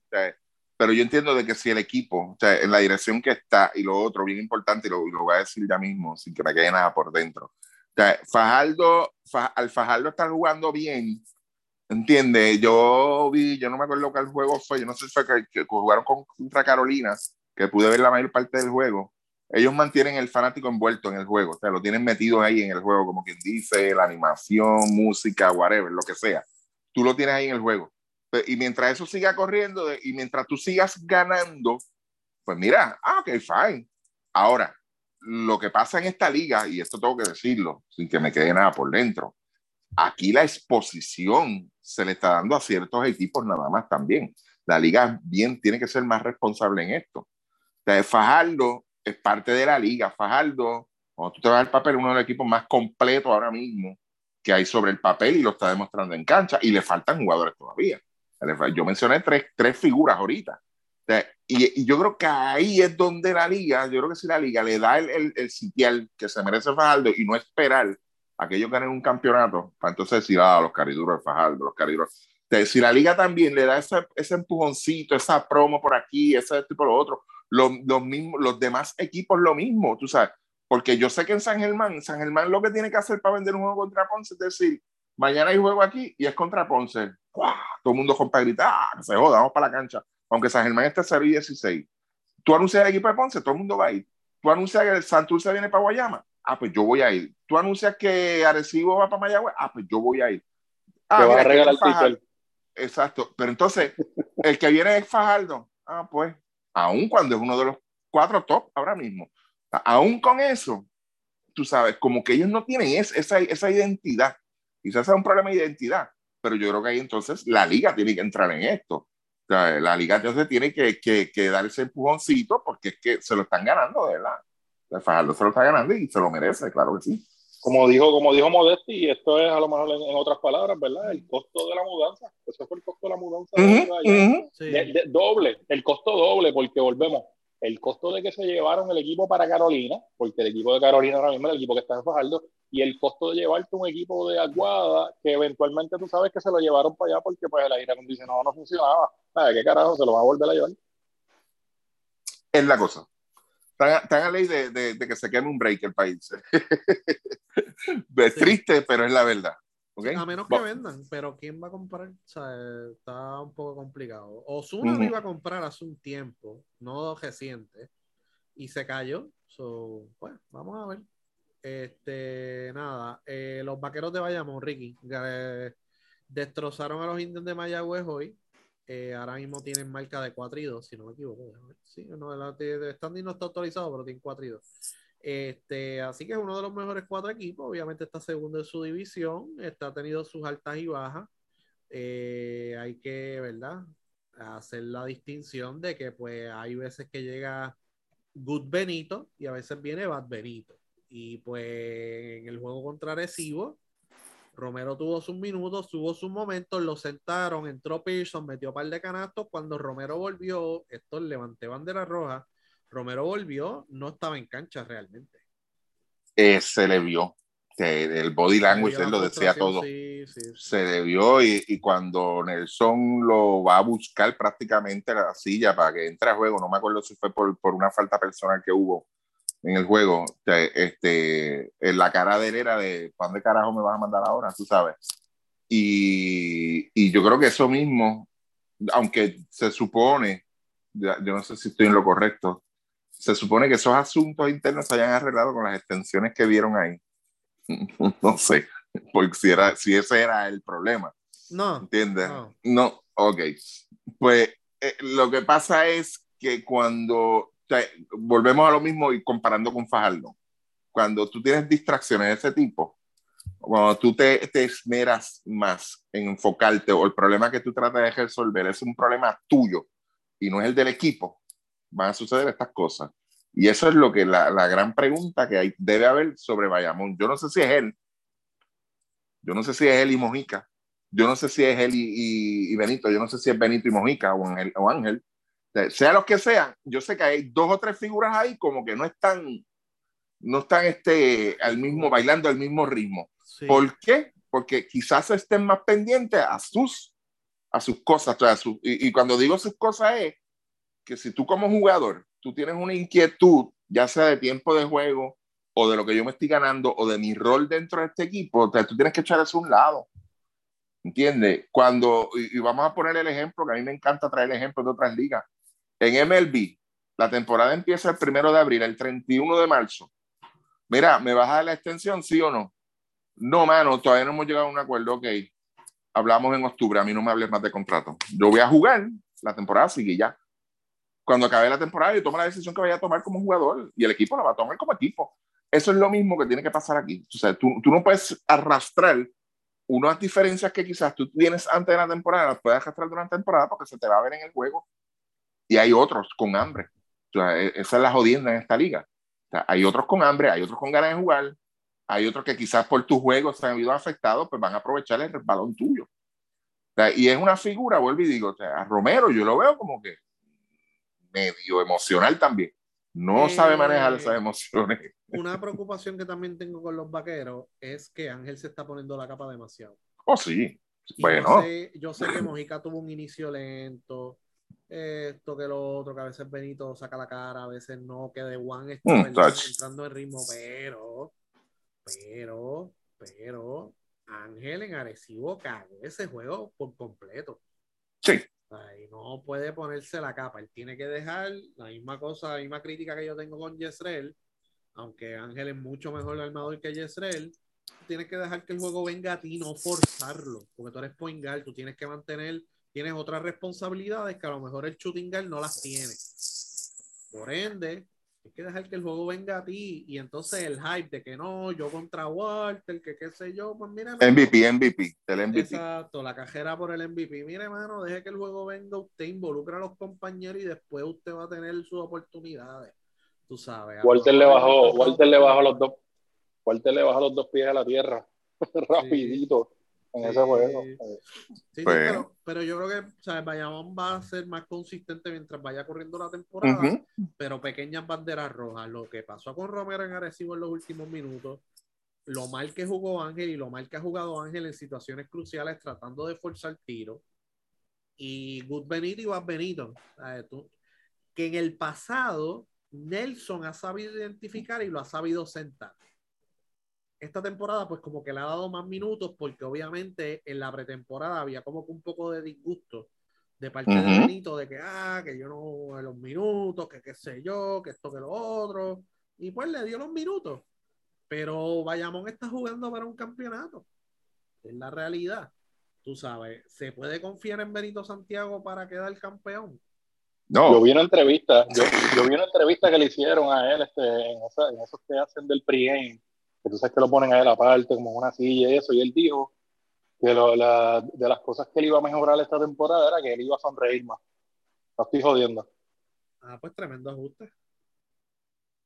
Y el color de cabello, ¿no? ¿O no? Eso no va. Por eso que él, iba a sonreír más, tú sabes, que él iba a disfrutar ah, más. Mira, a mí, a mí Benito no me gusta, de verdad. pónganlo por donde lo pongan, pues díganle como le digan el apodo, pero a mí no me gusta como jugador y punto. Tú sabes, cuando un jugador eh, tiene un rol dentro de un equipo y, es el de yo soy el que está bien, viniste un día, metiste 25, 27 puntos, pero el otro día me botaste del juego, tú sabes, y no hay consistencia de jugador. Yo prefiero que tú, tú metas 12 puntos todas las noches y que tu juego sea el mismo todas las noches. Pero entonces no es un juego, eh, eh, en el equipo de Bayamón, yo lo que no veo, por lo menos en el caso de Benito, es, yo dudo mucho, lo dudo mucho que en eso le esté entregando a él, toma, este es tu juego, tú sabes, la, la bola es tuya. ¿Entiendes? Cuando es así es peor, peor, menos lo aguanto yo, menos lo, lo, soporto. En ese sentido, es un juego donde él mismo lo ala hacia él. Cuando Bayamón tiene muchas otras alternativas en ese juego adentro, en mover mejor el balón el perímetro, no es a que llegue a las manos de él, y, y, y lo digo de él, y lo digo de cualquier jugador, este defensa, que haga la misma mierda. a mí me encojona ver un jugador que tú los primeros ocho segundos se acomodó en una esquina y olvídate, que se joda. El centro no ha llegado a bajar el canasto a acomodarse y ya le está sumando la bola de tres. A mí me jode eso. tú sabes, porque es. tuvo un buen inicio de temporada el año pasado. Gracias a la gran labor que estaba haciendo Mojica y el inicio de ensueño que él tuvo también. Sí. estaba bien difícil tomar una decisión en el lado defensivo. Anyway, aquí todo el mundo defiende en zona. Ellos dos estaban hiteando el triple consistentemente. Cuando Mojica se lesiona, Benito se cayó completamente. Claro. Benito se cayó completamente. Así que Benito, lo más, lo, lo, que yo creo que trae Benito a juego, que pueda ayudar a Bayamón a quedar campeón, es su defensa, no es la ofensiva. Y él tiene que entender que en ese lado él tiene que ser consistente y Nelson tiene que evaluarlo en ese lado, no que si mete bola o no, porque en Bayamón hay gente que meta bola. Es Por el eso. defensivo. Eso es lo que te va a dar el campeonato. Y si Benito no viene a defender porque no le están pasando la bola, pues quédate en el banco y te voy a cambiar a Mayagüez por Justin Reyes. Esa es la que hay, porque eso es lo que va a pasar. Sí. Así que, tú sabes, pero Nelson tiene que vuelvo y repito, atreverse a hacer los cambios si es que hay que hacerlo, porque Bayamón vino aquí a quedar campeón. No, no, deja ver, Ponce, Fajardo, sí, pero yo tengo un equipo. No, no, no, no. Si tú no puedes confiar en X jugador que vaya a ser consistente todas las noches, caballo, te tienes que ir, porque yo vine aquí a ganar el campeonato. Así que yo tengo que hacer los cambios necesarios para yo quedar campeón, incluyendo los refuerzos. Sí. Y, fíjate, Luis, e, esas banderas rojas que tú mencionas ahí en el equipo de Bayamón, ¿las has visto en Fajardo, Quebradilla o Ponce? ¿No? Eh, Ponce, pues obviamente está Yesrel. Sí, pero Yesrel es. En cuestión de actitudes, no. no, en cuestión de actitudes, no. Exacto, eso es lo que te quiero decir. A mí la impresión que me da Bayamón es que en cualquier momento puede empezar la, la, guerra fría por, por, la bola. Sí, bueno, va a explotar. Va a explotar porque tú estás, entonces tú estás trayendo jugadores te- tú te estás reforzando con jugadores que necesitan la bola también. Son jugadores que vas a depender de ellos por, por tu falta de consistencia en esa parte. En el juego contra Arecibo, Ángel no estaba teniendo el mejor de su juego en ningún momento. Esa es la realidad, tú sabes. Y, y, y es, es, tiene que ser todas las noches esa consistencia. Tú tienes que jugar todas las noches esa consistencia. Y Luismo, no sé si vas a tocar el tema de, la, de las cancelaciones de los juegos. Ajá, ¿O lo vas a tocar también? sí. Ok, perfecto, sí, porque quiero decir algo sobre eso. Ujú. Sí. Pero, pero bien importante, Bayamón Ujú. va a llegar de la mano de lo que hagan los point guards, Ángel y. Javi. Por ende, acuérdate, todos estos jugadores que tiene Bayamón, con excepción de Javier Mojica, son shoot. Javier Mojica también es shoot, pero puede jugar de point guard también si lo necesitan, si hay una emergencia, Sí. ¿verdad? De hecho, él fue el mejor point guard en la ventana de Puerto Rico. Ay, el por. Dios. Ajá, sí, ajá. Tú sabes que pues no había más nada. Tú sabes, era el mejor bajando la. O sea, el mejor point guard que tenemos ahora mismo es Javier Mojica, lo llegué a comentar una vez. Pero todos son shoot. O sea, Javier Mojica es mejor que sea shoot, que esté él bajando la bola y organizando la ofensiva y qué sé yo. Por ende, el éxito de Bayamón, bien importante, que el lado defensivo, los jugadores que ya yo mencioné y que tienen que fajarse, Benito, Ismael, son jugadores bien cómodos en el lado defensivo. Pueden defender múltiples posiciones, pueden hacer el trabajo. En el lado ofensivo, la bandera roja en la capa de Ángel, porque entonces los demás, los, el Núñez, Cachanchut, este, no puedes darle la bola para que la ponga en el piso porque va a ser una yerrelada a la soltar. Mojica Cachanchut, Benito Cachanchut, hay que mantener a esos tipos contentos porque esos son los que van a defender allá y los que te van a dar las oportunidades a ti. Así que, tú sabes, bien importante eso. Lo de A mí no me gusta Núñez, hermano. Honestamente, de los refuerzos que vienen aquí, a Núñez nunca me gusta. Núñez, el problema de Núñez es acá arriba. Sí. El problema de Núñez. Eh, situaciones clutch en Guaynabo, cero a la izquierda. Ah, metió canastos grandes, sí, mete canastos grandes. Cuando tiene tiempo y espacio y se le acomodan.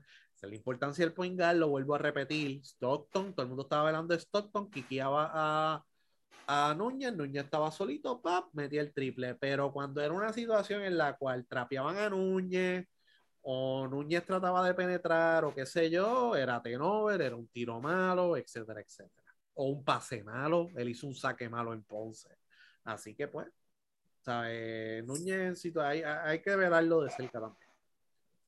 Ricky, ¿qué ibas a decir de las cancelaciones? Para cejar. Bueno, este, pues nada, este, gracias a, a- ahora el microplasma y influenza también salió ahora. Sí, ahora todo Este, COVID. todo. Este, mira, nada, lo primero, para, para ir narrando la historia.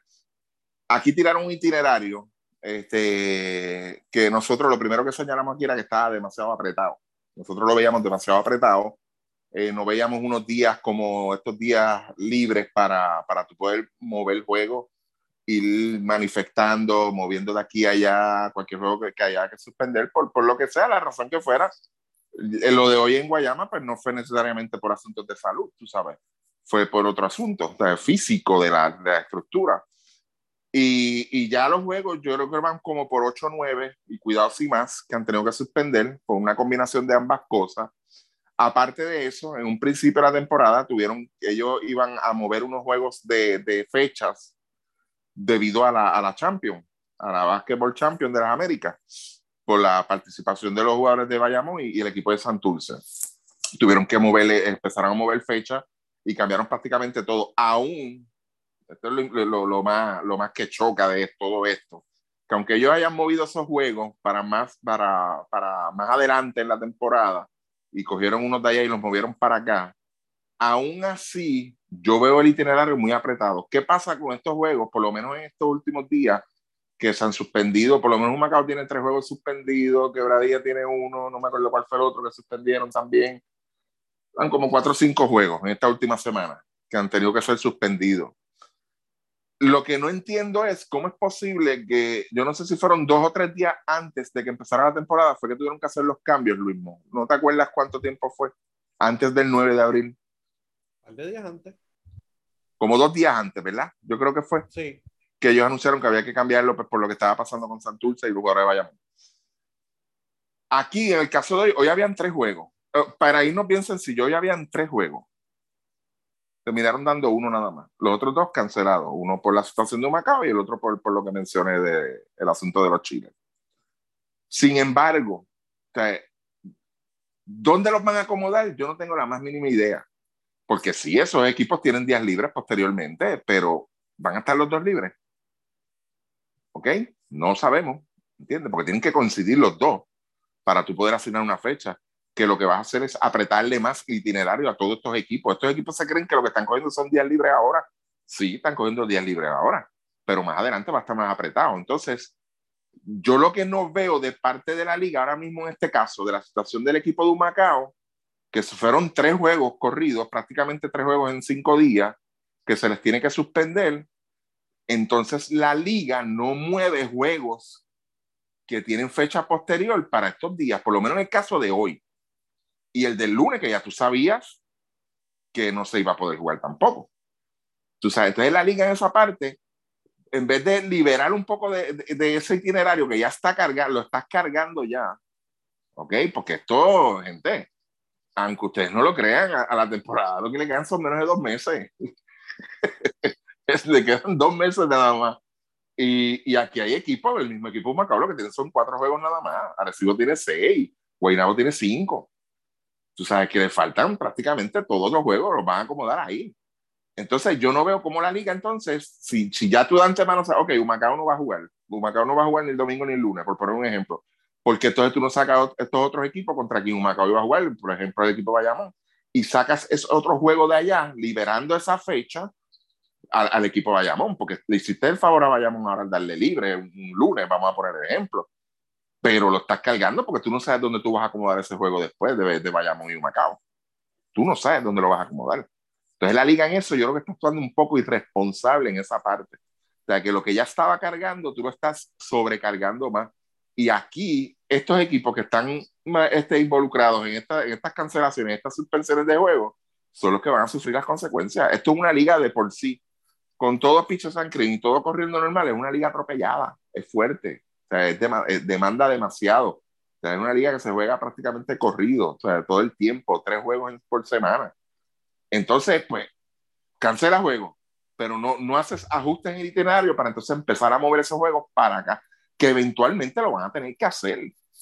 Ellos van a tener que sentarse otra vez a evaluar el, el itinerario y lo digo que van a tener que hacerlo porque quedan dos meses de temporada. Esto para terminarse en junio 27 de la temporada regular. fechas que separaron para las ventanas para poner esos juegos eventualmente.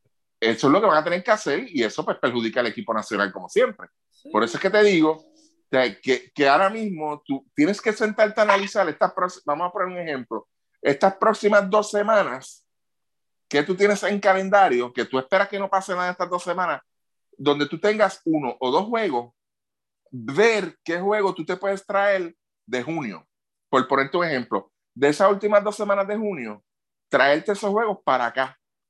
Mira, vamos a poner este, mañana juega agresivo en Bayamón. Pues mira, está Guaynabo libre, están los demás libres. Pues yo tengo un jueguito de Guaynabo y Santurce en junio 26, por ponerte un ejemplo, estoy, no estoy viendo el, itinerario.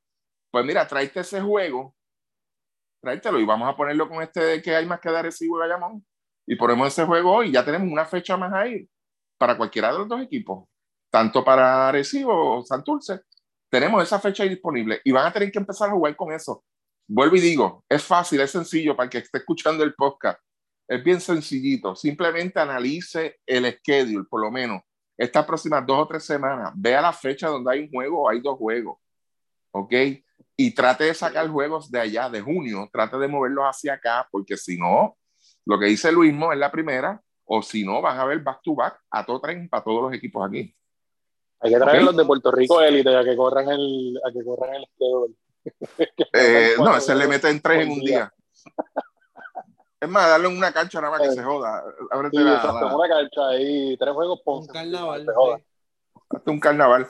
Por eso te, es bien sencillo. O sea, y, y, y, ahí es donde tú ves la actitud de la liga sobre el equipo. A mí me está jaro porque yo no he leído nada, ningún apoderado quejarse. Yo no he escuchado a ningún apoderado quejarse de esto. Revolú, el calendario lo hicieron con las patas y el revolú uh -huh. de ahora es por culpa de los apoderados. El de ahora. Exacto. Por el eso, de el de ahora. Pero entonces, la, la, la, la, lógica te dice a ti de que esos juegos eventualmente tú vas a, y más, y más el, el formato que se está jugando en BCN es un formato que requiere tú darle mucha atención a ese itinerario porque tú tienes que jugar los 32 juegos, mi gente. Tienes que jugar los 32 juegos. En Puerto Rico, cuando tú vas a hacer un calendario eh, de cualquier cosa, especialmente BCN, que es la liga atropellada y pues están, tú sabes que las ligas de pelota tienen la, y de softball tienen y de que se juega en el exterior, ¿verdad? En la- afuera, en campos de pelota y de fútbol, tienen fechas de reasignación. Y recuerdo que los otros días estaba hablando con alguien, ah, pero eso es en pelota, que tienen fechas de reasignación, porque en BCN, siempre en BCN, los que han hecho bien los calendarios, siempre han tenido fechas de reasignación, fechas abiertas. ¿Por qué? Porque no, no es que, ah, va a llover, hay que mover el juego, no. Es que aquí se va la luz. Es que aquí hay una pandemia. Por eso es que tú tienes que tener fechas abiertas. ¿Sabes? Y en el pasado, cuando se han hecho calendarios, las personas que han hecho el calendario han dejado fechas abiertas porque había habido problemas con los apagones. Ujú. ¿ok? Y etcétera. Y había hay equipos jugando en la Liga de las Américas, etcétera, etcétera. Y pues tú tienes esa fecha abierta, los pones ahí y, y te vas moviendo. Ahora mismo eso no existe ahora. No. O sea, el calendario de por sí, cuando lo vimos por primera vez, cuando yo lo vi por primera vez, esto lo hicieron con las patas. Cuando empezó a haber los problemas de disponibilidad de cancha, más la pandemia, más los revoluces, más esto, que básicamente pues fue por falta de comunicación y culpa de los apoderados que no separaron las canchas a tiempo, pues ahora es que ese problema se ve bien brutal. ¿Sabes? Ahora mismo, eh, en la primera reasignación que se, que se anunció de un juego de Bayamón y Macao era para este viernes, le añadiste un back to back a Bayamón. Yo creo que lo quitaron, porque lo más seguro alguien gritó. Pero cuando tú no tienes, tú tienes que tener fechas de reasignación. Además, el BCN tiene que ser una liga, que si esta liga, er- si yo fuera apoderado de la liga y tuviese dinero en esta liga, yo trataría, ¿verdad? Ya que ellos tienen reuniones ordinarias todos los meses ahora. Es decir, no, hay que reunirse. No para cambiar este, eh, el, el mierdero está. Y va a seguir. Tenemos que anunciar la fecha del año que viene desde ya, para yo separar la cancha desde ya, para no tener estos problemas y escoger una fecha y quedarnos con esa fecha por los próximos cinco años. Ujú. Punto. Ah, no, que México, que esto. Ah, ustedes no son los de la torta, que si esta es la segunda mejor liga de América después del NBA y qué sé yo, ni qué carajo. Pues pongan la fecha ustedes, que los demás se adapten a nosotros, se joda. Pero el, el BCN tiene que ser una liga que se juegue dos veces en semana. Sí. Tú puedes, tú puedes jugar con los días, ¿verdad? Vamos a poner, pues mira, hay dos equipos, pues hoy juegan tres, mañana juegan tres, etcétera, etcétera, etcétera, etcétera. Pero Aquí se podía, que, que fue, ese fue el que yo mencioné, mencionamos aquí mismo hace años atrás. O sea, jugar, tú puedes, tú puedes que hacer un itinerario de jueves a domingo. Mire, mire la, la, la, la visión. De jueves a domingo, juega, el que juega jueves de local, juega sábado de visitante y el que juega viernes de local, juega domingo de visitante. sí, Y vas corriendo en esa forma, vas corriendo en esa forma. lo y se puede hacer. se Lo vas puede alternando. hacer. Y tú dejas los lunes, martes y miércoles como reasignación, pero más importante como liga, Ujú. tú haces un plan de medio y tú le das el hype. Ya tienes juegos los sábados que van por Telemundo. La Exacto. cobertura tiene que ser hacia ese juego del sábado. Y hacia los juegos de la semana le da a los equipos descansar, etcétera, etcétera. Descansar y practicar. Y es Exacto. importante, nosotros no vamos a ver un cambio en el equipo nacional hasta que en esta liga se practique. Sí. ¿Ok? Así que hay que darle tiempo a los equipos. Juega una, dos veces en semana. Mira, hasta tú puedes hacer la Copa X, la Copa Brava. Un ejemplo. De un jueguito, juega dos veces en semana y el que gane la Copa Brava le voy a dar 50 mil pesos. Ya está. Perfecto. O jugar una, dos veces en semana y ya. Y que se practique. Y la calidad que ustedes van a ver en cancha. Ya hay talento en esta liga la calidad que se va a ver en cancha va a ser mucho mejor que el mierdero que a veces vemos en las quejillas asquerosas. Eh, lo que, o sea, lo que se vio en Bayamón contra Recibo en un punto del juego, yo lo Hmm. tuve que poner. Yo dije, "E- este minuto y medio que acabo de ver, hay que enmarcarlo en algún sitio. Ha sido el baloncesto más mierda que yo he visto en la. Porque sí. queremos ser NBA sin tener la capacidad atlética. ¿Y por qué tratan de hacer esa mierda y de tirar y de tratar de donkeársela por encima de alguien cuando no pueden, etcétera? Porque no practican, no saben hacer más nada. Siempre están con ese- Y son de los dos equipos más estructurados que hay en la liga. Y jugaron una quejilla asquerosísima. Tú sabes, no se practica. Cuando se practique, ahí es que a lo mejor tú vas a ver un equipo nacional que te puede jugar en cajera y que te puede jugar a media cancha. Mientras Y tanto, ahí vamos es donde- con la misma mierda. Y más, y más importante que eso, ahí es donde se van a separar los dirigentes de los entrenadores. Sí. Sí. Sí. Porque aquí hay muchos dirigentes, poco entrenador. O sea, honestamente aquí es, ah, coge ahí, dibújate un par de jugadas y siéntate ahí a gritar, a alegrear y qué sé yo. Cuando tú tienes que entrenar, ahí es donde es pela, que aquí básicamente los entrenadores por, por default aquí siempre han sido, siempre fueron Julio y Flor Meléndez, que básicamente son los dos entrenadores más exitosos que hemos tenido. Sí. Sí. Porque el calendario está bien fácil. Sugar Around a las 9 de la mañana y vámonos para Caracoles. O vámonos para Icaco. ¿Me entiendes? ¿Sabes? Hay otros sitios que entrenan dos, tres veces al día. Alternando gimnasio, alternando cancha, alternando video, ¿me entiendes? Ese tipo de cosas. Pero nada, eh, Ricky, ¿tienes algo más que comentar?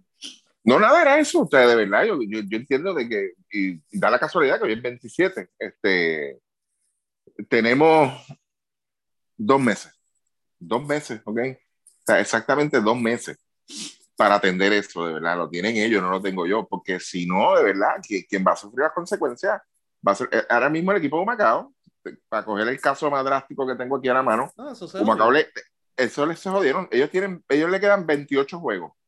En 60 días estamos hablando de que ellos van a tener un día sí, un día no, un día sí, un día no. O sea, que ellos no van a tener un break de decir quizás lo que han tenido otros equipos de coger dos días o hasta tres días libres corridos. Tú sabes, y, y quizás esto es un Macao, pero acuérdate que, que, que un Macao no juega solo. O sea, estos otros equipos también tienen que levantar bandera y decirlo, mira, espérate, ¿dónde tú me vas a acomodar este juego entonces? O sea, no Y que mayo- entonces Y que mayo Ujú. se complica por las graduaciones también. por las graduaciones y, y por lo menos en el caso de Santurce, que Santurce no, no va a tener esa cancha disponible todo el mes completo. O sea, y- y lo otro es que entonces yo no, a mí, a mí, a mí en lo personal, no me gustaría que ellos estén en la posición de esperar entonces de que Humacao el resto de la temporada se vaya a 2 y 20 y tenga 4 y, 20 y 24. Ah, esos otros cuatro juegos no los jueguen, que se joda. No, eso no es Lo la forma, hecho- gente Lo han hecho recientemente. sí. lo han hecho, exacto, eso es lo que yo no quiero. O sea, y no, y no es defendiendo un Macao, pero yo creo que de- de- en una liga donde prácticamente un juego te puede decidir una posición o un cruce al otro lado, ¿entiendes? Mira, es bien, bien importante tú jugar los 32 juegos, que todo el mundo juegue los 32 juegos. No podemos dar break para más nada. Hay que jugar los 32 juegos. O sea, y pues eso, por eso fue que lo- lo- quería decirlo. O por eso era que yo quería este, mencionarlo. Esa parte de que, que una alternativas sería esa entonces, revisar este, estas próximas tres, cuatro semanas, ver dónde hay fecha y empezar antes a sacar juegos de allá, porque eventualmente estos juegos que se están cancelando ahora, para allá es que van, es para junio que van. ¿Entiendes? Entonces, otra cosa rapidito, otra cosa que mencionó Luismo, o sea, tampoco es que cargues días con cuatro juegos, porque cuando tú tienes cuatro juegos en un día, ¿qué pasa, Luismo? El arbitraje. el arbitraje decae la calidad. ¿Entiendes? E- Ese es el punto, donde vamos a mantener Hay ese balance. mañana, Es un desastre. Es la cosa. Pero eso era todo. Bueno, pendiente a las redes, les debemos un space, así que vamos a ver qué, qué nos inventamos. Y nada, volvemos la próxima Ah, eso semana. tuviera, tuviera que, tuviera que de aquí a- al fin de semana aparece algo por ahí con Skype. Sí, sí, sí, sí. Pues vamos a ver. Pues nada, pues cuídense y fuimos. Sí, señor.